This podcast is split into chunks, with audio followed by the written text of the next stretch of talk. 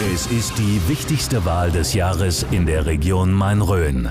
Die Kommunalwahlen am 15. März. Oberbürgermeister, Bürgermeister, Stadt, Gemeinde, Landräte und Kreistage werden neu gewählt. Das Primaton-Wahlspezial vor den Kommunalwahlen. Jeden Sonntag stellen wir alle Bürgermeisterkandidaten der Region Main-Rhön vor. Diese Woche Stadt Schweinfurt. Zu Gast der amtierende Oberbürgermeister Sebastian Remele von der CSU, Gegnerin Marietta Eder von der SPD und Holger Laschka von den Grünen. Primaton. Wir sind Main-Rhön. Schönen Sonntagmorgen. Wir starten heute bei Leut von da mit einer neuen Reihe, nämlich mit unserem Wahlspezial vor der Wahl am 15. März. Und ich freue mich sehr, dass ich gleich drei Kandidatinnen und Kandidaten, man muss das jetzt, glaube ich, korrekt gendern, das ist schwierig heutzutage, da habe für das Amt des Schweinfurter Oberbürgermeisters, beziehungsweise dann der Oberbürgermeisterin. Schauen wir mal. Ne? Marietta Eder ist da, Holger Laschka und der Amtsinhaber Sebastian Remele. Schönen guten Morgen. Schönen guten, guten Morgen, Morgen miteinander. Schön, dass Sie alle drei die Zeit gefunden haben. Ich kann mir vorstellen, im Moment ist dezent stressig, oder? Ja, ich glaube, da darf ich für die Kollegen mitreden. Das ist natürlich eine anstrengende Zeit. Wir sind ja alle berufstätig, Familien und das wird nicht noch, langweilig. Noch zusätzlich draufpacken. Klar. Wir müssen heute eh gucken, wie wir das machen, weil das habe ich mir im Vorfeld mhm. überlegt. Wir haben ein Problem. Ich habe natürlich jetzt keine drei Zeitnehmer hier im Privatfunk. Ähm, ich würde sagen, Sie, Sie reden alle haben die Mikrofone offen, alle, wann immer sie möchten. Und Gott, sie sind ja alle groß und das, ansonsten sind sie in so einer Reichweite, dass sich gegenseitig den Mund zuhalten können. Also wir werden das irgendwie hinbekommen. Zum Einstieg hatte ich mir überlegt, muss man in dieser Woche ja eigentlich ein bisschen über die Ereignisse von Thüringen reden. Und ich habe gestern dann noch eine Umfrage gelesen in den Online-Medien, auch bezogen hier auf die Region Main-Rhön. Da gab es wohl eine nicht unbedingt repräsentative Umfrage unter 100 Menschen. Da hieß es dann, naja gut, rund 50 Prozent sind mittlerweile wirklich so, dass sie sagen, na, im Grunde genommen, es interessiert mich nicht mehr wirklich, was passiert in der Politik. Gehen wir auf eine neue Politikverdrossenheit zu durch diese Ereignisse? Also das ist äh, natürlich die Gefahr, dass die Menschen nach und nach von der Demokratie abwenden. Ähm, das ist aber das Gefährlichste, glaube ich, in einer Demokratie, diese Indifferenz, diese Gleichgültigkeit. Demokratie lebt nun mal vom Mitmachen. Das ist ähm, die Staatsform, die eigentlich das höchste Engagement und das größte Interesse voraussetzt. Äh, nicht nur indem man wählen geht, sich zur Wahl stellt, sondern sich einfach auch für die politischen Abläufe interessiert. Und was da in Thüringen jetzt passiert, ist natürlich äh, durchaus zur Abschreckung geeignet, sollte aber eigentlich uns gerade Motivation sein, genauer hinzusehen, genauer zuzuhören und sein eigenes Verhalten und Denken vielleicht auch nochmal zu reflektieren. Mhm. Also das kann auch ein Anstoß sein, um sich wieder stärker zu engagieren. Ich würde es mal in, ins Positive wenden wollen. Sehe ich genauso, weil wir ja gestern zehn Jahre Schweinfurt ist bunt gefeiert haben. Ein Bündnis, das ganz breit aufgestellt ist, zivilgesellschaftlich fest verankert ist. Und genau das braucht ja Demokratie, dass wir alle daran mitarbeiten. Und ich glaube, es braucht auch klare Worte, weil was da in Erfurt passiert ist, also mich hat es am Mittwoch wirklich komplett aus den Socken gehauen sozusagen, ähm, weil es einfach nicht sein darf. Rassistinnen und äh, Höcke ist ja per Gericht, kann man ihn Faschisten nennen, sie dürfen nie wieder Einfluss auf unsere Demokratie bekommen, mhm. egal ob jetzt in Schweinfurt im Stadtrat, auf Landesebene, Bundesebene und wir wissen auch, dass im Europäischen Parlament Faschisten hocken und da müssen sie wieder raus und wir alle demokratisch friedlich zusammenleben. Ich glaube, dass das Wort äh, Tabubruch oder Dammbruch, das ja viel benutzt wurde, auch zu Recht äh, eingeführt wurde bei dieser Geschichte. Auf der anderen Seite äh, muss man auch sehen, äh, das waren ähm, wenige Handelnde in Thüringen, die da auf der falschen Spur waren und die Warnsignale unserer Demokratie, die haben wunderbar funktioniert. Letztendlich war der Druck auch aus der Zivilgesellschaft so groß, äh, dass wir einen Rücktritt erlebt haben, zunächst nur einen angekündigten, dann aber doch einen jetzt wohl vollzogenen, dass wir eine, äh, dass weite Kreise der Gesellschaft sich eindeutig positioniert haben und dass, äh, glaube ich, die FDP dieses Vorgehen schwer bereut und die CDU auch. Das wird denen noch lange nachhängen und äh, da sollten wir jetzt nicht ewig mit dem moralischen Zeigefinger nach Thüringen zeigen, sondern uns freuen, äh, dass wir ein solches äh, entschlossenes Handeln der Gesellschaft gesehen haben. Kommen wir doch mal zu den Themen jetzt hier vor Ort. Und ähm, ja, natürlich, Sie haben jetzt schon unendlich viele Wahlveranstaltungen hinter sich, alle drei. Und es wird sich vieles wiederholen, aber vieles ist halt auch einfach ein Riesenthema. Und ich denke, ein großes Thema in Schweinfurt, gerade in der letzten Zeit, was auch hochkam durch das Bürgerbegehen, ist das ganze Thema Wohnen. bezahlbares Wohnungen, gibt es genug Wohnungen? Und da sind die Meinungen ja doch deutlich unterschiedlich. Jetzt erstmal die Frage an jeden von Ihnen, haben wir denn genug Wohnungen und können wir die auch bezahlen oder fehlt uns da was? Also wir haben ganz sicher äh, nicht genügend Sozialwohnungen, wir haben ganz sicher nicht genügend guten, bezahlbaren Wohnraum. Das ist sicher. Äh, da mögen Statistiken äh, da sein, die sagen, die Mieten sind in Schweinfurt schon ganz okay, relativ niedrig, vielleicht sogar niedriger als anderswo. Und dann muss man aber schauen, um was für Räume, um was für Wohnungen handelt es sich da. Schlechter energetischer Standard, schlechte Bäder, schlechte Küchen, insgesamt pfeift es rein. Ähm, das ist nicht gut, so sollen die Menschen nicht leben, auch die Menschen, die wenig für ihre Wohnung bezahlen äh, können. Deshalb fordern wir und unterstützen wir Grünen auch das Bürgerbegehren, äh, bezahlbar wohnen in Schweinfurt. Und wir sind dafür auf der Straße und überzeugt, wir müssen 600 Sozialwohnungen für Schweinfurt neu bauen. Ja, ja, wir sind jetzt in Zeiten des Wahlkampfs. Es ist ja natürlich auch vollkommen legitim, jetzt die Dinge schlechter zu reden, als sie sind. Ähm, nur man muss halt auch mal ein bisschen genauer hinsehen. Wir sind äh, in Bayern die kreisfreie Kommune mit den niedrigsten Mietzinsen, den niedrigsten Mieten. Äh, wir haben in den letzten 30, 40 Jahren Bevölkerung verloren, über 4000, haben aber in den letzten, im gleichen Zeitraum circa 7000 Wohnungen zugebaut. Wir haben in Schweinfurt eine ganz merkwürdige Situation, die uns auch landesweit abhebt. Bei uns, bei unseren großen Wohnungsbaugesellschaften, SWG und Bauverein, sind die Mieten für die frei finanzierten Wohnungen niedriger als die sozial geförderten. Also die Mieten, die das Sozialamt bzw. bei uns das Jobcenter übernimmt. Das zeigt natürlich, dass wir einen hohen, eine hohe Zahl an, an preiswertem Wohnraum haben. Und entgegen ähm, der Ansicht des Kollegen Laschka ähm, meine ich, dass die dass der Gutteil der Wohnungen, insbesondere wenn es die Baugesellschaften betrifft, und die haben circa 8.000 Wohnungen in ihrem Bestand, dass die in einem sehr, sehr vorzeigbaren, guten äh, Zustand sind. Natürlich muss man immer mal irgendwo sanieren, drangehen. Das macht auch die SWG beispielsweise jedes Jahr in einem Volumen von über drei Millionen Euro.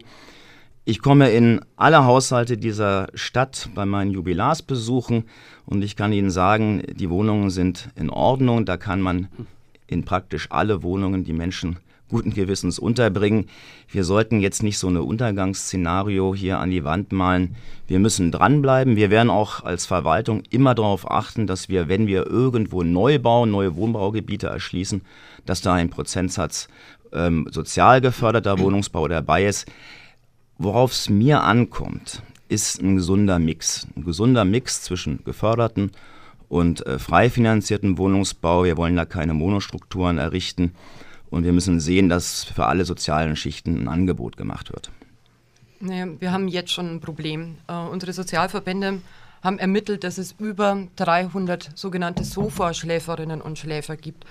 Das ist ein Begriff, der eigentlich wirklich an die Menschlichkeit ähm, rangeht weil das Personen sind, die eben keine Wohnung haben und bei Familie oder Freunden unterkommen auf selbigem Sofa.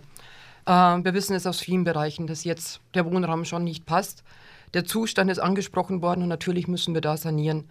Warum wir auch als SPD das Bürgerbegehren unterstützen, ist, dass wir damit einfach auch sicherstellen, dass die Mieten weiterhin bezahlbar bleiben. Es ist richtig, wir haben hier nicht die Zustände, wie sie in Frankfurt oder in Hamburg da sind.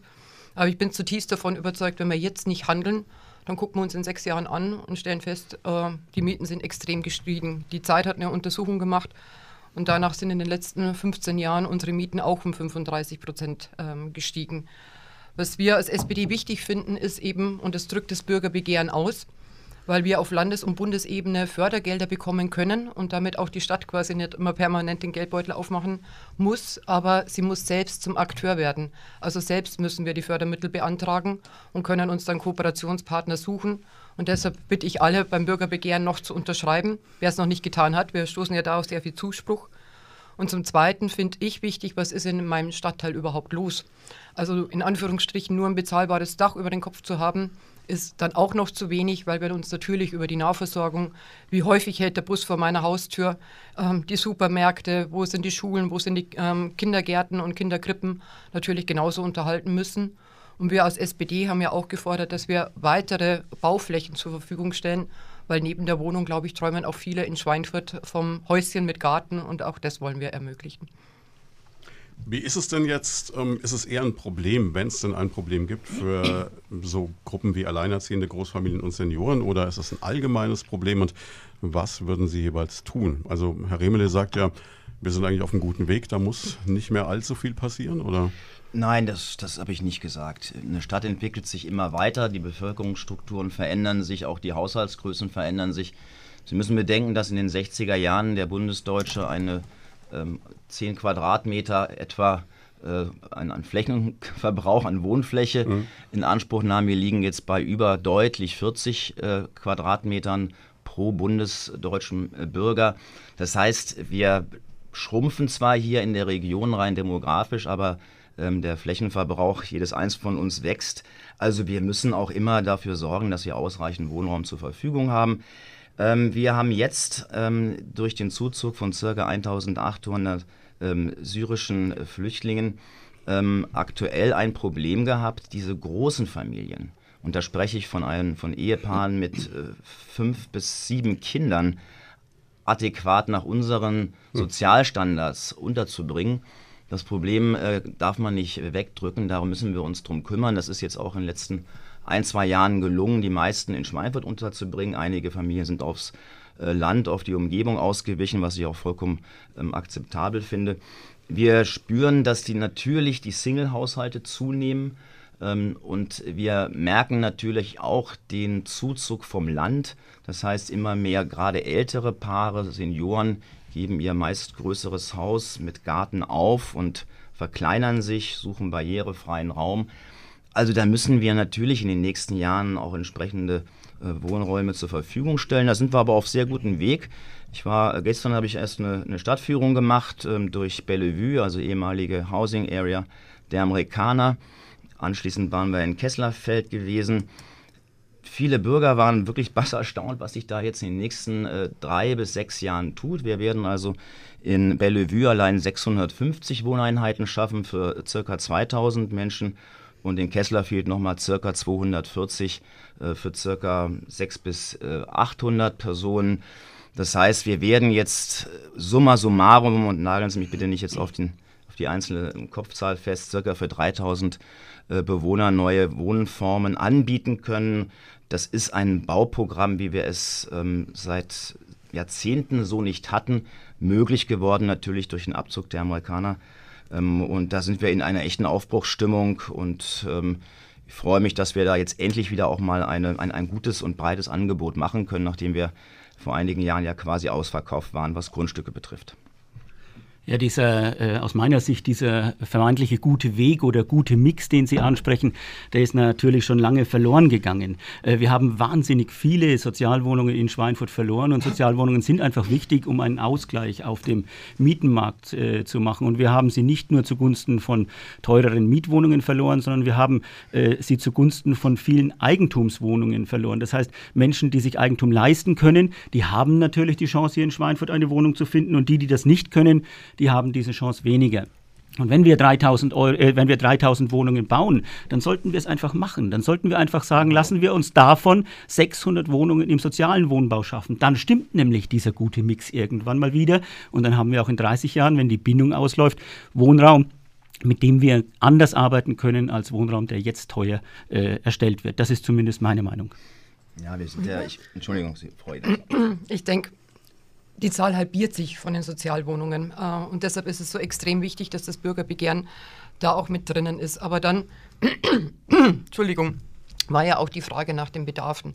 Und natürlich unterscheidet sich beim studentischen Wohnen, habe ich andere Ansprüche, da brauche ich auch nochmal mehr ähm, gemeinsame mhm. Flächen, nenne ich es jetzt einfach mal, vom gemeinsamen Feiern, das ja studentisches Leben genauso prägt, ähm, wie, wie Küchen oder äh, Proberäume, ähm, jetzt einfach um, um Band leben zu können.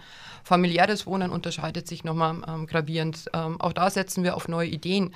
In der Vesperkirche war jetzt auch ein Repair-Café dabei, aber ich glaube, sowas kann genauso gut im Stadtteil äh, stattfinden. Dann auch neue Formen der Mobilität. Wo ist meine nächste Ladestation? Gerade als Mieterin extrem wichtig, weil ich werde mir kein E-Auto kaufen, wenn ich nicht die Gewissheit habe, dass ich es auch wieder ähm, geladen ähm, bekomme.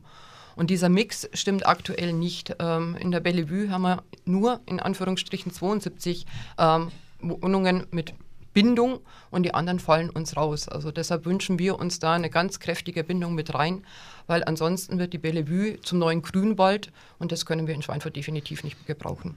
Naja, also den Vergleich finde ich jetzt ein bisschen kühn. Ähm, München, Grünwald heranzuziehen mit Mieten von 15 bis 20 Euro pro Quadratmeter.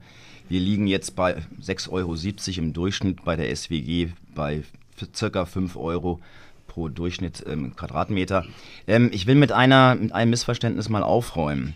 Ähm, eine Sozialwohnung aus der Bindung zu nehmen, das heißt den gewährten Kredit, den Förderkredit abzulösen, wie es beispielsweise der Bauverein macht, heißt ja nicht, dass diese Wohnung dann plötzlich vom Markt ist und nicht mehr für Menschen mit kleinem Portemonnaie bzw. Sozialhilfeempfängern zur Verfügung steht. Äh, sondern sie bleibt natürlich im Preisniveau und sie kann nach wie vor von solchen Menschen auch bezogen werden und diese Mieten, äh, die dann ähm, genommen werden können, werden auch nach wie vor von unserem Amt für soziale Leistungen und dem Jobcenter übernommen. Das heißt also, dieser Entfall der Bindungswirkung heißt nur, dass die Kredite abgelöst werden und diese Wohnung nicht mehr als sogenannte geförderte Wohnung geführt wird. Sie ist aber gleich, gleicherweise verfügbar. Ja, das ist korrekt. Äh, und deshalb brauchen wir auch jetzt wieder neue Wohnungen, die wir neu schaffen, die in 30 Jahren dann erst aus der Bindung gehen. Und diese Wohnungen, die aus der Bindung gehen, die müssen natürlich auch mal saniert werden. Das genügt ja nicht, wenn sie aus der Bindung gehen und einen niedrigen Mietpreis haben. Wir haben Wohnungen bei der SWG, da gibt es diesen niedrigen Mietpreis und die Menschen müssen 200 Euro Nebenkosten vorauszahlen. Das ist nicht der Sinn der Sache. Da pfeift es rein. Die sind energetisch schlecht, die, diese Wohnungen. Äh, und da sind natürlich die Bäder und Küchen auch entsprechend. Also wie gesagt, mein Plädoyer Lassen Sie uns gemeinsam neuen sozialen Wohnraum schaffen für die Menschen in Schweinfurt und auch für die Zukunft. Und neben dem Zustand, der dann da ist, gibt es ja auch weitere Förderprogramme, weil in diesen Wohnungen haben wir ein großes The äh, Problem, was Barrierefreiheit angeht. Und gerade ähm, Rentnerinnen und Rentner, wir wissen genau, wie viele äh, Rente eine Frau in Schweinfurt hat durchschnittlich. Äh, da sind wir etwa bei 500 Euro. Das ist verdammt wenig. Hm. und es gibt ein Bundesprogramm beispielsweise Aufzug statt Auszug. Äh, weil wir auch da die Problematik haben. Vielleicht wohnen auch äh, Seniorinnen in größeren Wohnungen, sehnen sich auch danach eine kleinere zu bekommen. Aber da geht es unter anderem um das Thema Barrierefreiheit und es geht darum, kann ich mir die kleinere Wohnung leisten, weil die tendenziell schon gestiegen sind im Mietpreis und damit teurer sind als die große. Und das ist dann, äh, angesprochen wurde ja auch das Familiensuchen, da haben wir einen Mix, der so nicht zusammenpasst. Also um das nochmal deutlich zu machen, die Verwaltung der Stadt Schweinfurt wird immer dafür sorgen, dass unsere Sozialhilfeempfänger und äh, wirtschaftlich, Menschen in wirtschaftlich schwierigen Verhältnissen äh, adäquat untergebracht sind. Und wir sind auch nicht auseinander ähm, in dem Ziel, auch sozial geförderte Wohnungen zu bauen. Mhm. Das werden wir auch tun. Das ist schon angesprochen worden. Die SWG baut jetzt ja in, in Bellevue ähm, über 100, an die 140 Wohnungen, davon 120 sind es, davon werden 70 äh, geförderte Wohnungen sein. Den gleichen Mix stelle ich mir auch in Kesslerfield vor. Also wir müssen da auch immer wieder ein Angebot machen, das ist völlig unstreitig. Ähm, ich halte einfach nur die hohe Zahl der 600 geforderten Wohnungen in relativ kurzer Geschwindigkeit einfach für überzogen, für unverhältnismäßig. Ich wiederhole mich, in Kesslerfeld entstehen gerade 650 Wohneinheiten. Das wäre übersetzt, würde das bedeuten, ein ganzes Viertel für eine solche äh, Monostruktur praktisch äh, freizuhalten. Das ist nicht gesund. Da müssen wir ein, ein, gesundes Mischverhältnis hinbekommen. Und ich glaube, wir werden uns auch nach den Wahlen ähm, auf, auf eine gesunde Vorgehensweise mit allen Parteien einigen. Momentan sind wir alle so ein bisschen im Wahlkampffieber, da neigt man auch ein wenig gerne zu Überzeichnungen. Also deutlich vor dem Wahlkampf war ja auch, dass es mehr als 72 Wohnungen in der Bellevue hätte geben sollen. Die Zahl hat sich ähm, da leider verringert und deshalb ist es wirklich auch wichtig und ich freue mich, dass die Bürgerinnen und Bürger da ein hohes Interesse dran haben. Also ganz. Ja. Und die zweite Geschichte, die mir wichtig ist, weil wir ja drüber sprechen, geförderter Wohnungsbau. Da gibt es unterschiedliche Bemessungen, wie hoch das Einkommen der Familie ist, dass da keine Schieflage in der Debatte aufkommt.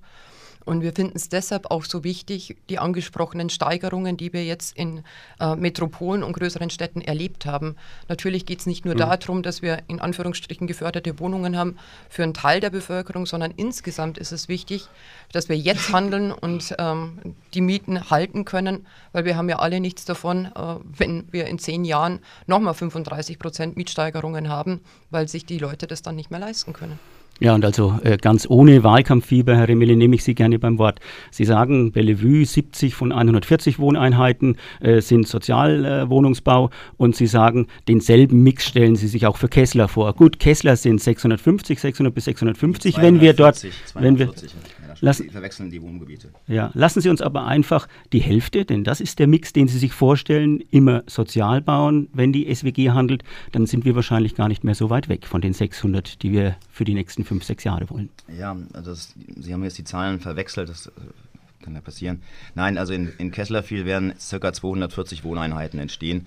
Und ich denke, wenn man da 10 bis 15 Prozent sozialen Wohnungsbau macht. 50 Prozent. 50 Prozent. Sie hatten gesagt, denselben Mix und diesen selben Mix, den sollten wir anstreben. Nein, nein, Sie, das Sie wäre müssen, gut. Sie müssen die Verhältnisse richtig stellen. Ich rede von 650 Wohneinheiten, die auf Bellevue insgesamt entstehen. Und ich habe gerade erklärt, wie viele da die SWG baut. Und insgesamt halte ich einen, einen Zubau von 10 bis 15 Prozent für angemessen. Das entspricht ja auch ungefähr den Verhältnissen in der Bevölkerung. Also ich merke schon, ähm, ich werde gerne ja, falsch zitiert. Nein, aber auch das ist natürlich eine, eine damit muss man jetzt mal leben. Was mir da wichtig ist, wir haben einen Investor und mhm. ähm, wenn man auf die verschiedenen ähm, Plattformen im Internet geht, dann werden dort Wohnungen ausgeschrieben, 100, 120 Quadratmeter, in etwa bei 400, 450.000, ohne die berühmten Nebenkosten. Äh, das muss ja alles mit äh, Grundsteuer, Notarkosten und alles belegt werden. Und das ist eine Summe, ich glaube, da fangen einige Familien an zu überlegen, kann ich mir das überhaupt leisten, weil es im Anführungsstrichen nur Eigentumswohnungen sind. Also von daher müssen wir auch mehr betrachten als den Bau der SWG. Ich denke, die Punkte sind relativ klar geworden. Jetzt hat uns ein Hörer schon angeschrieben und sagt, Mensch, wäre es nicht eine Idee, und das scheint bei der relativ langen Diskussion am vergangenen Mittwoch aufgekommen zu sein, dass man Teile des Leerstandes der Innenstadt, auch Gewerbeflächen zu Wohnraum auch umwandeln könnte. Ja, das ist eine gute Idee. Ich glaube, der werden sich auch meine, meine Mitbewerber anschließen. Ähm, das lebt natürlich sehr von der Bereitschaft auch der Eigentümer selbst. Äh, wir haben Liegenschaften mitten im Herzen Schweinfurts, äh, die sich durchaus eignen würden, ähm, für Wohnzwecke umgewandelt zu werden. Ich glaube nicht, dass für den Erdgeschoss geeignet, sondern da reden wir von den äh, Stockwerken 1 bis, bis 3. Ähm, da gab es auch von seitens der Stadt, vor allen Dingen auch des Sanierungsamtes, immer auch mal Zugänge auf diese Eigentümer. Mhm. Viele, das muss ich leider sagen, lassen ihre Liegenschaft oder ihr Gebäude einfach lieber stehen warten, dass irgendwann mal ein Gewerbetreibender kommt. Manche haben sogar ihre Häuser bereits so umgebaut, dass man die oberen Geschosse gar nicht mehr ähm, bewohnen kann. Ich finde das schade, denn ähm, wir haben mittlerweile durchaus Bevölkerungskreise, die wieder mitten in der Innenstadt wohnen wollen. Ähm, diese, diesen Trend würden wir gerne verstärken. Ähm, aber wie gesagt, das lebt auch immer vom, von der Bereitschaft der Eigentümer, sich da zu bewegen. Wir haben ja insgesamt als SPD ähm, das Thema Belebung der Innenstadt, weil es unser aller Wohnzimmer in Anführungsstrichen ist. Und da ist es mit Sicherheit ein spannendes Projekt. Wir haben jetzt auch in den letzten Haushaltsberatungen, ähm, habe auch ich Anträge eingebracht, um die Innenstadt zu belegen. Leider äh, haben sie keine Mehrheit gefunden, ähm, finde ich schade, aber natürlich geht es darum, wie kriegen wir mehr Leben am Marktplatz hin. Ich wohne selbst in der Nähe vom Zeughausplatz. Der ist ein heißer Platz im Sommer. Auch da geht es darum, dass wir mehr Bäume und weniger Beton in vielen Bereichen in der Stadt äh, haben werden. Äh, und insgesamt auch mit, mit Festen, mit, mit Brunnen. Äh, der Viktualienmarkt ist diskutiert worden. Da mehr Leben in die Bude zu kriegen, das ist mein großes Interesse. So langsam kriegen wir München nach Schweinfurt, oder? Viktualienmarkt, Grünwald. Also fußballtechnisch bin ich nicht in München angekommen, sagen wir es mal so. Ja, zum Thema Umwandlung von Gewerbe in Wohnflächen. Äh, für den ersten, zweiten Stock äh, der Innenstadtgebäude, glaube ich, kann man das machen. Man muss die Voraussetzungen dafür schaffen und da kann auch die Stadt etwas ganz konkret tun. Es geht darum, dass äh, das Privileg, das äh, die Eigentümer dort haben, denn sie haben mal eine Stellplatzablöse äh, bezahlt, auch erhalten bleibt. Das heißt, in dem Moment, wo es in Wohnraum umgewandelt wird, äh, kann dieses Privileg verloren gehen. Es muss erhalten bleiben für den Fall, dass äh, die Eigentümer wieder eine Rückwandlung vornehmen wollen. Im Erdgeschoss, äh, glaube ich, macht das keinen Sinn. Da muss man ein bisschen mehr Hirnschmalz investieren, um das wieder zu beleben, diese Flächen, denn niemand möchte ja letztendlich äh, im Schaufenster oder neben dem Schaufenster eines anderen wohnen. Äh, ich glaube, da gibt es die Möglichkeit, äh, auch äh, Dienstleistungen anzusiedeln. Äh, das erlebt man vor allem in äh, äußeren Stadtteilen von äh, Großstädten, die dann ähnlich strukturiert sind wie Mittelstädte. Oder man kann äh, beispielsweise äh, sehen, dass man Pop-up-Stores nach Schweinfurt holt. Das sind oft sehr interessante Verkaufsformen für wenige Wochen, manchmal nur Tage, die die Menschen in die Innenstadt locken und die damit auch den anderen Handeltreibenden nützen. Ja, wir werden Dank. gleich, entschuldigen Sie, ich bin ein bisschen gebunden in der Zeit, weil wir jetzt gleich äh, halb haben. Wir machen jetzt einen ganz kurzen Break, sprechen so in zwei Minuten weiter und gehen dann konkret auf dieses Thema Innenstadt, Belebung, Leerstand, all diese Dinge ein. Und Herr Remele bekommt dann auch gleich das Wort. Damit sind wir zurück bei unserem Wahlspezial für den heutigen Sonntag. Zu Gast die drei Bewerber um das Amt des Postens des Schweinfurter Oberbürgermeisters nämlich Amtsinhaber Sebastian Remele, Marietta Eder von der SPD und Holger Laschka von den Grünen. Und wir haben eine Hörerfrage reinbekommen, die sich noch auf den Komplex, den wir gerade eben besprochen haben, nämlich auf den Komplex Wohnen und soziales Wohnen bezieht. Und da fragt ein Hörer, wenn die Stadtverwaltung sich um eine adäquate Unterbringung von Sozialhilfeempfängern bemüht, warum wird da nicht die Höhe für Kosten der Unterkunft erhöht? Warum beschließt der Stadtrat nicht über diese Regelung mit Außenwirkung, obwohl es eigentlich vom Bundesverwaltungsgericht verlangt sei? Ja, ich gucke auch ähnlich. Also wir, ich wiederhole mich, hm. ähm, unser Jobcenter, Amt für soziale Leistungen, zahlt beispielsweise bei den Mieten der SWG, und da rede ich von einem Wohnungseigentümer mit ca. 5000 Wohnungen, zahlen wir über dem Durchschnitt. Das heißt, das Jobcenter akzeptiert Mietzinse, die über dem Durchschnitt der frei finanzierten Wohnungen der SWG liegen. Also um es ähm, korrekt zu machen oder konkret zu machen, der Mietzins liegt bei 4,90 circa bei den mhm. frei finanzierten Wohnungen im Durchschnitt. Jobcenter akzeptiert äh, Mieten über 5 Euro, 5,10 Euro. Und da haben wir in Schweinfurt ähm, ein großes Angebot, 85 Prozent. Allein der Wohnungen der SWG sind für diese sozialen Schichten, sind für Menschen, die von Sozialhilfe leben, grundsätzlich zugänglich. Also das vielleicht nur mal zum Hintergrund. Und dann passen wir uns natürlich immer auch den Mietsprüngen an. Das heißt, wenn der Mietspiegel nach oben geht, äh, dann zahlt der Job, Jobcenter entsprechend äh, mit.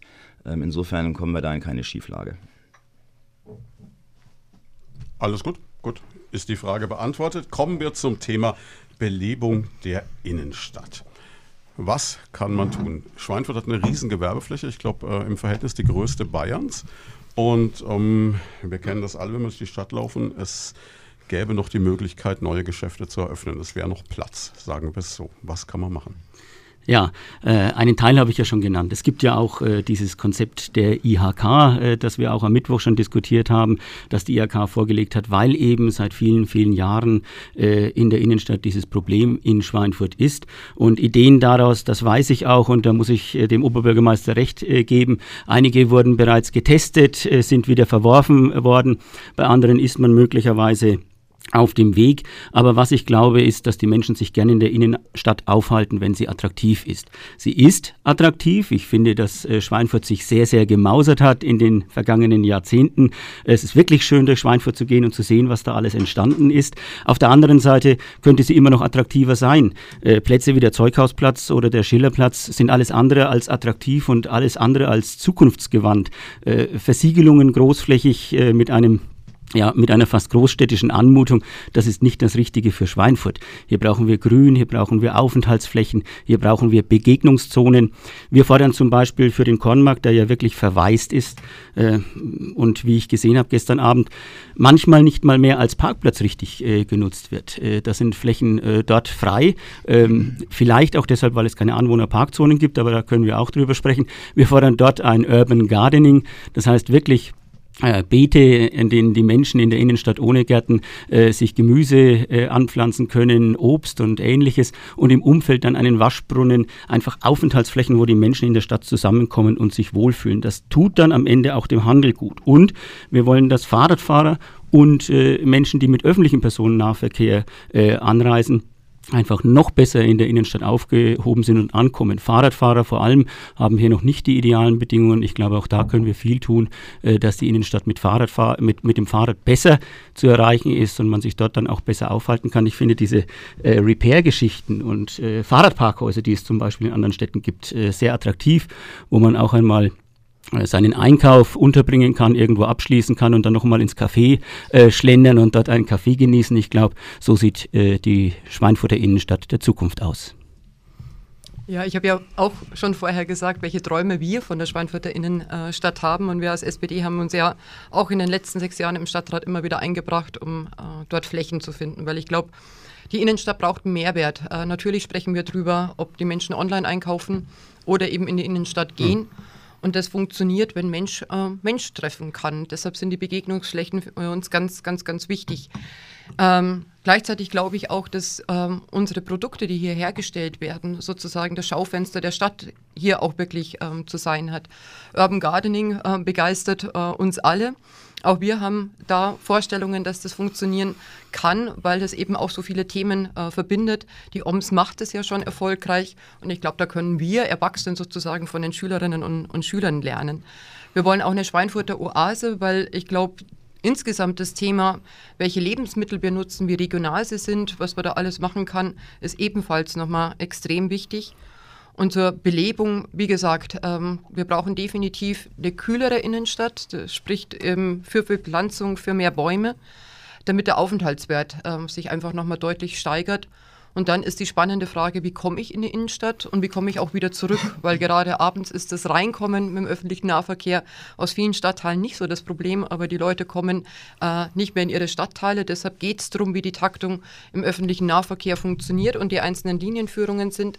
Natürlich, wir sind äh, im Herbst zur fahrradfreundlichen Kommune ernannt worden, haben aber auch einen dicken Zettel bekommen mit Sachen, die wir verbessern müssen. Und die GBG habe ich auch schon angesprochen, weil da geht es darum, komme ich mit dem Kinderwagen oder mit dem Rollator durch. All das sind wichtige Mosaikstücke, um das Bild einer schönen, attraktiven Begegnungsstätte Innenstadt voranzubringen. Ja, also ich muss Ihnen sagen, wir sind da, wir drei sind da in der Bewertung ähm, dessen, was passiert, auch zum Teil auch passieren soll, sicherlich gar nicht so weit auseinander. Ähm, wir müssen, denke ich, ein paar Dinge ähm, grundneu feststellen. Wir erleben äh, die Innenstadt in einer Umbruchssituation. Die Innenstadt, und das ist eine sehr schöne Entwicklung, wir gingen gerade schon darauf ein, wird immer mehr als Wohnraum wahrgenommen. Mhm. Deswegen ist unser Begehr, ähm, dass wir sie natürlich auch äh, für den öffentlichen Personennahverkehr äh, weiterhin so gut zugänglich halten, wie das bisher schon der Fall ist. Und da kann man sicherlich die eine oder andere Maßnahme noch verbessern. Wir müssen aber auch dafür sorgen, dass die Menschen, die in der Innenstadt wohnen wollen, dort Stellplätze be bekommen. Denn das ist eine wichtige Voraussetzung. Da werde ich sehr häufig darauf angesprochen von Vermietern, von Eigentümern, aber auch von Wohnungssuchenden. Also ohne Stellplatz ziehe ich nicht in die Innenstadt. Deswegen ist unsere Idee, den, die Tiefgarage Graben ähm, auszuweiten und dort auch ein neues Angebot machen zu können. Ähm, Zweite Feststellung ist, dass natürlich der Internethandel insgesamt dem Einzelhandel maßlos zusetzt. Die Zahlen im Internet nehmen leider, Internetkäufe nehmen leider sehr zu. Also hier appelliere ich auch ein bisschen an uns alle, dass wir unser eigenes Einkaufsverhalten ein wenig kritisch hinterfragen. Die dritte Feststellung ist, dass der Einzelhandel mehr und mehr dem gastronomischen Angebot weicht. Das heißt, äh, wie die Kollegin Eder richtig feststellt, die Leute kommen gerne in die Innenstadt, ähm, aber eben gerne auch, um dort zu frühstücken, was zu essen, Imbiss zu nehmen. Das ist ein neuer Trend, der ja der Innenstadt auch durchaus nutzt. So konnte in der Spitalstraße in den letzten zwei, drei Jahren konnten also vier neue gastronomische Betriebe eröffnet werden, alle auch mit Außengastronomie. Also da ist jetzt sehr viel Leben eingezogen, ähm, sodass das eigentlich eine sehr positive Entwicklung ist. Wir haben viele Ideen, die hier schon genannt worden sind, ähm, längst oder schon äh, seit, seit einiger Zeit in die Tat umgesetzt. Also beispielsweise, wir nutzen jetzt die Leerstände, indem wir mit den Eigentümern Verbindung aufnehmen mhm und den Kontakt zu Vereinen herstellen, die beispielsweise dort ihre Produkte ähm, anbieten, beispielsweise die Lebenshilfe äh, mit ihren Holzbauarbeiten, mit dem AKI, also unserem Kulturkreis für Industrie, der dort alte Maschinen ausstellt, aber auch mit der Industrie selbst, die dort ihre neuesten Produkte zur Schau stellen kann. Da werden wir also in diesem Jahr dürfen wir uns da ähm, auf äh, eine neue sozusagen ein neues Angebot auch freuen. Das hat mich auch persönlich sehr gefreut, dass die Industrie hier äh, mit im Boot ist. Wir sind auch dran, mit ähm, Eigentümern zu verhandeln, ihre ähm, Liegenschaften, ihre Gewerberäume für kürzere Zeiträume als zehn Jahre zu vermieten. Das ist für viele ähm, Start-up-Unternehmens- und Neugründer ein großes Problem, dass sie sich häufig mindestens für zehn Jahre äh, Mietzeit binden müssen. Und das ist für viele einfach ein zu hohes Wagnis. Wir haben es jetzt geschafft, ähm, ganz erfolgreich in der Rückhaltstraße ähm, Mieter und Vermieter zusammenzubringen und erstmal für eine kurze Mietzeit äh, zu vermieten, damit sich das Geschäft etablieren kann im, im Idealfall, um dann auch wieder zu einer Länge, Vertragsverlängerung zu gelangen. Das Zweite, was wir jetzt erfolgreich versuchen, dass wir ähm, zum Teil auch mit den Vermietern verhandeln, so von ihren zum Teil immer noch sehr hohen Mietforderungen auch mal eine Zeit lang runterzukommen und zu sagen, ich gebe dem jetzt mal eine Chance. Da leisten wir also eine gute Vermittlungsarbeit ähm, und sind da wirklich, meine ich, auf dem, auf dem richtigen äh, Weg. Das Thema Schillerplatz, Zeughausplatz ist angesprochen worden. Ähm, ich finde auch Begrünung, Stadtgrün ganz, ganz wichtig. Ähm, nur manchmal ist es einfach ein technisches Problem. Wir können nicht hm. überall dort einen Baum pflanzen, wo wir das gerne hätten. Da gibt es Leitungsgeflechte, ähm, da gibt es ähm, Kabelverläufe. da können wir nicht ohne weiteres einen Baum pflanzen. Deswegen wir jetzt auf dem Zeughausplatz ähm, auch mit großen äh, Trögen und Pflanzkübeln gearbeitet haben. Ähm, und im Übrigen muss natürlich auch mal ein Platz, ein Platz bleiben, wo man ähm, auch Raum für, für Veranstaltungen hat. Ähm, also insofern ähm, nehmen wir uns des Problems an. Sie haben das äh, Thema Urban Gardening angesprochen. Das ist ein Projekt des Bezirks Unterfranken und unseres äh, Servicebetriebs für Stadtgrün, den wir gemeinsam mit dem Olympia Morata da verwirklichen. Also auch da sind äh, tolle Ansätze gemacht. Ich will da jetzt schon noch mal kurz darauf reagieren, weil natürlich wir alle Vorstellungen haben, wie sich die Stadt entwickelt. Aber Herr Remmerle, wenn Sie davon sprechen, die Tiefgarage am Graben zu ähm, attraktivieren, da muss man mal schon begutachten, was wir im Stadtrat beschlossen haben. Äh, die Tiefgarage muss jetzt saniert werden und dann hängt es mit dem Friederike Schäfer Haus zusammen und frühester Baubeginn äh, wäre 29. Also von daher ist es eher in eine absolute Länge ähm, ein Versprechen, als dass es jetzt eine konkrete Geschichte gibt, wenn man den Beschlüssen der CSU und von Ihnen äh, damit dabei ist. Was ich richtig finde, ist mit den Verkaufsflächen, wir haben ein konkretes Wittig-Konzept da mit drinnen das mehr sagt, weil sich die Stadt natürlich darum äh, bemüht, die Kontakte herzustellen. Das ist auch gut und richtig. Aber dann müssen wir darüber sprechen, wie hoch die Miete ist, welche Rolle die Stadt hat und dass die Miete sich an den Umsätzen orientiert. Weil natürlich, wenn ich was frisch eröffne, dann brauche ich erstmal die Frischluft, äh, mich überhaupt zu entwickeln. Und wenn ich dann so ein bisschen angekommen bin, sprudelt sie auch nicht so, wie wenn ich äh, 20, 25 Jahre oder noch länger ein Geschäft betreibe. Und zu den Bäumen natürlich stimmt es, wir haben Leitungen, die beschäftigen uns auch beim Straßenausbau. Äh, muss auch nicht immer zwingend gleich ein Baum sein, sondern äh, es gibt ja äh, verschiedene ähm, Gewächse. Aber wir haben jetzt auch wieder ganz neu auf der Tagesordnung die Pappel, die am Bunker steht, die gesund ist und jetzt gefällt werden soll. Also deshalb geht es nicht nur um Neupflanzungen, sondern auch um den Erhalt von Bäumen. Stimmt nur nicht die Behauptung. Ich möchte nur ganz kurz, äh, wann ist ein Platz ein Platz? Also ein Platz muss nicht zwang, zwangsläufig vollkommen äh, leer und riesengroß sein. Äh, wir werden in Zukunft ganz sicher in den Sommern in der Stadt viele Hitzetage haben äh, in Würzburg spricht man zum Beispiel davon, dort ist das relativ gut erforscht, 50 Tage über 30 Ta äh, Grad schon in einer Generation. Und da ist man dankbar um jeden Baum und Herr Rimmele, äh, auch Veranstaltungen auf diesen Plätzen finden dann unter Bäumen und im Schatten statt und da werden die Menschen sehr, sehr dankbar sein. Der Schillerplatz ist nicht vollflächig unterkabelt. Es gibt immer Möglichkeiten, Bäume zu pflanzen und ich glaube, das ist auch die Zukunft. Wir brauchen eine grüne Stadt Schweinfurt.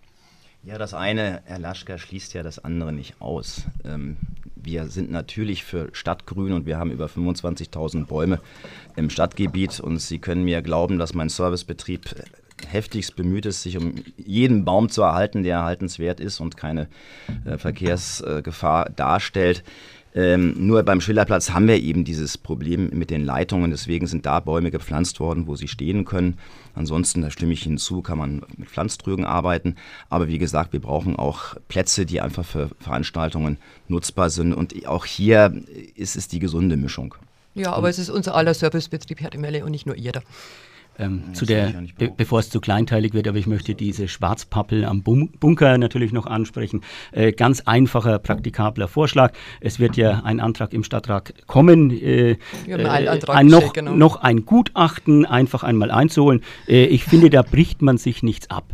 Äh, die einen sagen, die Pappel ist kaputt, die anderen sagen, die Pappel ist in Ordnung. Der Bund Naturschutz sagt, die ist noch in Ordnung. Einfach dieses Gutachten machen, äh, da, da passiert nichts bei einem Gutachten, das tut nicht mal weh, Herr Remmele. Also bei der Schwarzpappel bricht eben durchaus was ab und das sind Äste. Und damit geht von dieser Schwarzpappel, die im Übrigen 70 Jahre alt ist, eine Verkehrsverletzungs-, äh, eine Verkehrsrisiko aus für die Passanten, die drunter durchlaufen. Ähm, ich bin jetzt ganz überrascht über das äh, erwachende ökologische Interesse der, der SPD. Ähm, also ich kann Ihnen versichern, unser Servicebetrieb, äh, Frau Eder, kämpft mit, mit ihrem zuständigen Fachmann wirklich um den Erhalt jedes Baumes. Äh, nur diese Schwarzpappel ist eben befallen ähm, von einer Hornissenart, äh, die langsam diesen Baum auch zersetzt. Und ich will es einfach nicht riskieren, wir sollten das alle nicht wollen, dass äh, dieser Baum eines Tages mal zu einem Verletzungsrisiko für die Passanten wird. Im Übrigen wird natürlich jeder Baum, der gefällt wird, nachgepflanzt. Das heißt also, wir werden hier äh, keinen zahlenmäßigen Verlust an Bäumen hinnehmen müssen. Und äh, insofern vertrauen Sie mal Ihrem Servicebetrieb, vertrauen Sie auch mal unseren Fachleuten. Mehr zumindest als von, aus, auf eine Aussage aus München vom, vom dortigen BUND. Also solche Ferngutachten und Ferndiagnosen halte ich da für weniger äh, griffig als das, was mir meine Fachleute sagen. Also nur zur Erinnerung, wir hatten eine lange Debatte über die Baumschutzverordnung. Ich weiß, wie die CSU abgestimmt hat, nämlich gegen diese und ich weiß, wie die SPD dazu steht, nämlich für diese. Ich glaube, damit ist alles gesagt. Gehen wir weg von der Pappel und hin zu den Geschäften. Wir kriegen ganz, ganz viele Meldungen rein, wo Leute sagen, Mensch, schön wäre es halt auch, wenn der Mix des Angebots in der Stadt ein anderer wäre. Jetzt weiß ich nicht, inwieweit die Politik da einen Einfluss hat. Es gibt immer diesen Spruch von, es gibt zu viele Bäcker und zu viele Handyläden. Das ist so ein klassisches Vorurteil. Und ähm, wir hätten gern die Markthalle wieder. Das kommt jetzt schon mehrfach. Ja, dazu muss man äh, sagen, und ich glaube, das werden die Kollegen auch so sehen, äh, wir können als Stadt nicht vorschreiben, mhm. welcher Typ Laden in einen Gewerberaum geht. Wir können nur Gebietstypen sozusagen vorgeben, also Gewerbegebiet, Mischgebiet, allgemeines Wohngebiet. Und dann ist es Sache auch des Vermieters und natürlich auch des Ladenbetreibers, ähm, was er da verkaufen möchte.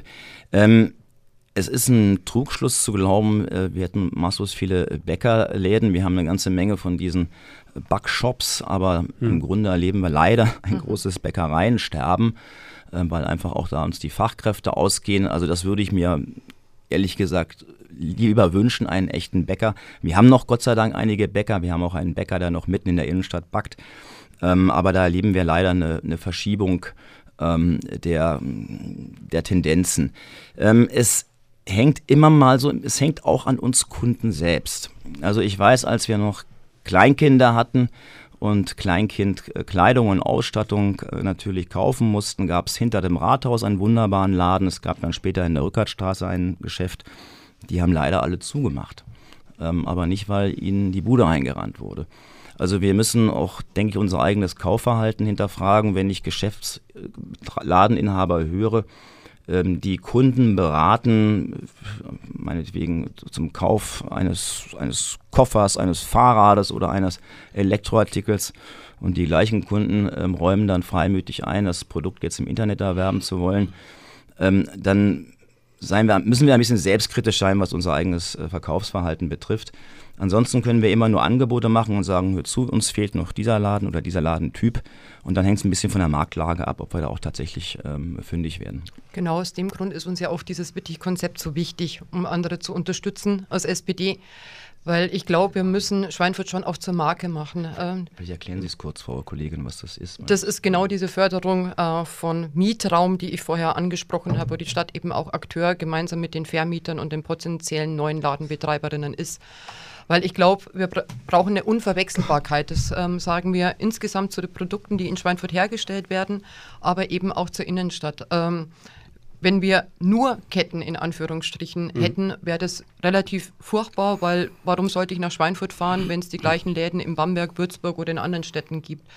Und deshalb die Produkte, die angesprochen sind, in all ihrer Vielfalt, ähm, eben auch auf neue Geschichten zu setzen. Ich finde das Konzept des Unverpacktladens wirklich toll. Das ist jetzt nicht die alleinige Rettung der Innenstadt, natürlich nicht, aber eine wunderbare Ergänzung dazu. Natürlich alles, was den Konsum äh, betrifft, äh, welche Klamotten wir tragen, welche Schuhe, äh, welche Nahrungsmittel wir zu uns nehmen, äh, das denke ich ist wirklich eine, eine, wichtige Geschichte, dass Schweinfurt eine einzigartige Stellung in der Region hat, weil wie gesagt, wenn man einfach so sind wie andere Städte, dann gibt es keinen Grund nach Schweinfurt zu fahren, beziehungsweise von Schweinfurterinnen und Schweinfurtern in die Innenstadt zu gehen.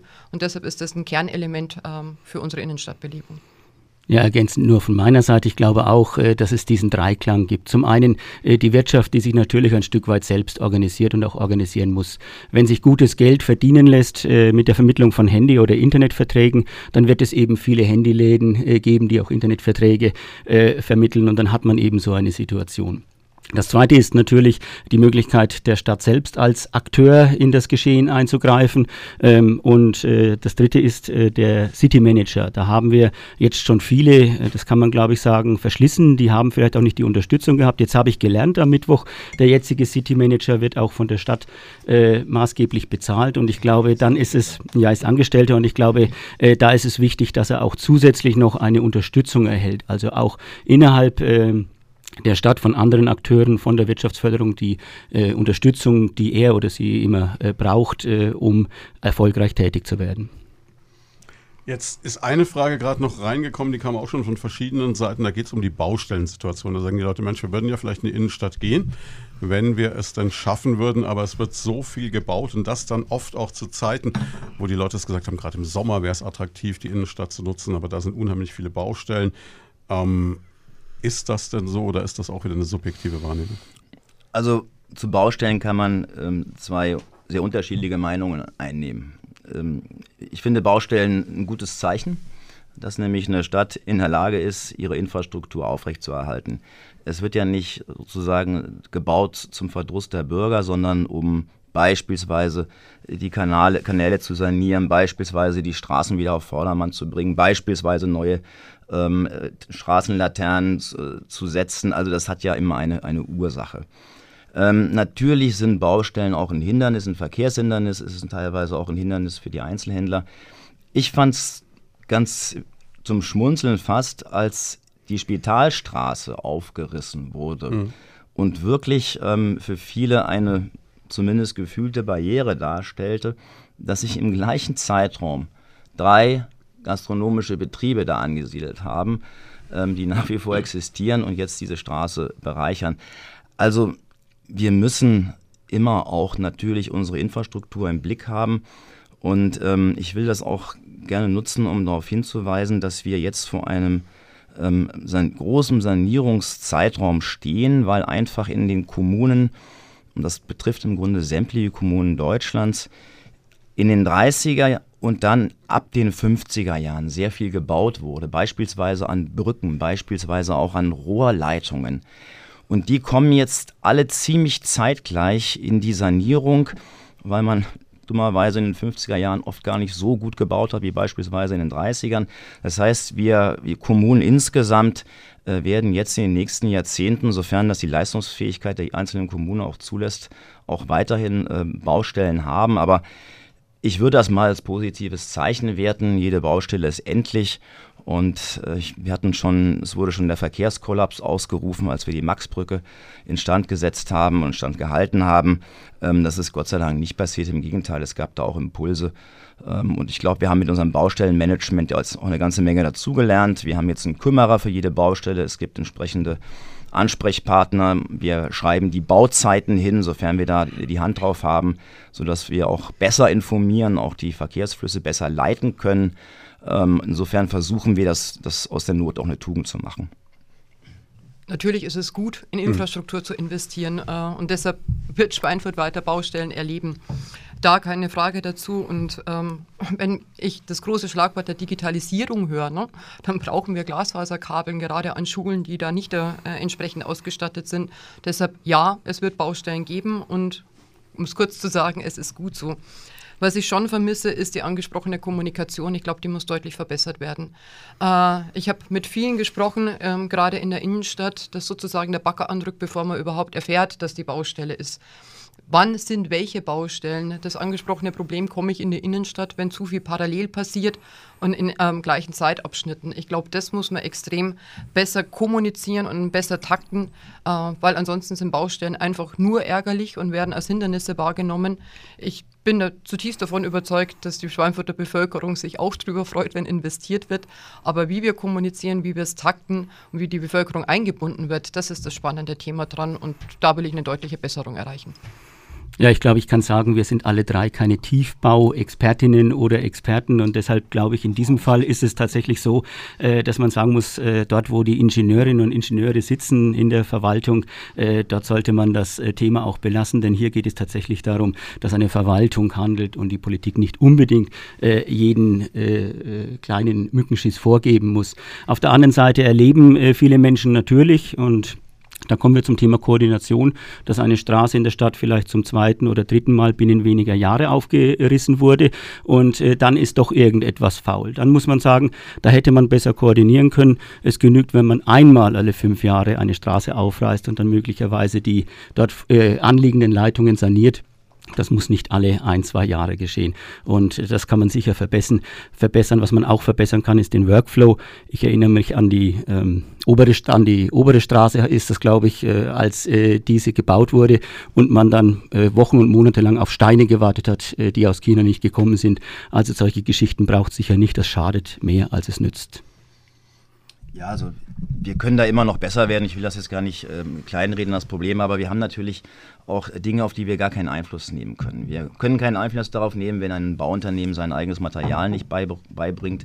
Wir können auch keinen Einfluss darauf nehmen, wenn beispielsweise unsere äh, großen Telekommunikationsunternehmen ähm, immer wieder neu die Straße aufreißen, um beispielsweise Glasfaser zu legen. Das können wir nur zulassen, das können wir auch ganz schwer koordinieren. Also wir werden leider, und ich, ich kenne den Verdruss natürlich aus vielen Bürgergesprächen, wir werden leider auch mal gelegentlich es hinnehmen müssen, dass an einer Straße, wo gerade was passiert ist, ähm, zwei, drei Jahre später wieder gebuddelt wird. Aber das ist dann nicht zwingend eine Maßnahme der Stadtwerke oder der Stadt, sondern wie gesagt quasi des freien Marktes. Und da haben die auch einen Anspruch drauf, solche Leitungen zu legen. Das, das ist leider so. Aber ich denke, das sind alles zum Teil auch Komfortprobleme. Da wird jetzt ein Unterschied absolut deutlich, weil ich will nur noch Vergaben an Unternehmen, die tarifgebunden sind. Wir haben einen großen Einfluss als Stadt. Das hat damit dann gar nichts zu tun. Wenn Doch, Tele das hat nein, damit nein, zu tun, ob ein Bauunternehmen nein, das, tarifgebunden ist oder Nein, das hat, ich sprach gerade von den Leitungen, die die Telekommunikationsunternehmen legen. Da haben wir nicht den geringsten Einfluss drauf. Das können die aus, aus freier Marktwirtschaft machen. Wir haben Gott sei Dank keine Planwirtschaft, die sie mehr und mehr propagieren. Schließen wir das Thema Baustellen an der Stelle ab. Wir haben gelernt, jede Baustelle ist endlich, wenn es nicht gerade in Berlin ein Flughafen ist. Und ähm, mit den Chinesen, ich meine, die sind schnell, ne? wenn sie die Steine auch nicht beibringen, zumindest Krankenhäuser ziehen die mittlerweile in vier Tagen hoch. Wir machen eine ganz kurze Pause, 11 Uhr Nachrichten und danach reden wir ein bisschen über öffentlichen Personennahverkehr und überhaupt über Verkehr. Es ist die wichtigste Wahl des Jahres in der Region Main-Rhön. Die Kommunalwahlen am 15. März. Oberbürgermeister, Bürgermeister, Stadt, Gemeinde, Landräte und Kreistage werden neu gewählt. Das Primaton-Wahlspezial vor den Kommunalwahlen. Jeden Sonntag stellen wir alle Bürgermeisterkandidaten der Region Main-Rhön vor. Diese Woche Stadt Schweinfurt. Zu Gast der amtierende Oberbürgermeister Sebastian Remele von der CSU, Gegnerin Marietta Eder von der SPD und Holger Laschka von den Grünen. Primaton. Wir sind Main-Rhön. Ja, und damit kommen wir zur zweiten Stunde unserer Diskussion und haben gesagt, wir widmen uns ein bisschen dem Thema Verkehr und jetzt hat Aschaffenburg was ganz Neues beschlossen, nämlich 30 in der kompletten Stadt. Wäre das eine Idee für Schweinfurt? Alle reißen sich, so alle reißen, alle reißen jeder, sich Mikrofon. Ja. Also ich, ich sage es Ihnen ganz offen, das war wirklich mal ein Gedanke, den wir uns auch in der Stadtverwaltung mal gemacht haben. Dabei haben wir festgestellt, dass wir in sehr vielen Wohngebieten jetzt mittlerweile auch vor sämtlichen Krankenhäuser, Kindergärten, Altenheime äh, die 30er-Zone nachgerüstet haben. Mhm. Also wenn Sie mal über die Stadt flögen, dann würde Ihnen auffallen, wie viel wir schon an 30er-Zonen haben. Ich glaube, das ist der richtige Weg, ähm, solche sensiblen Orte und vor allen Dingen auch Wohnquartiere äh, durchaus mit, mit 30er-Zone vorzuschreiben.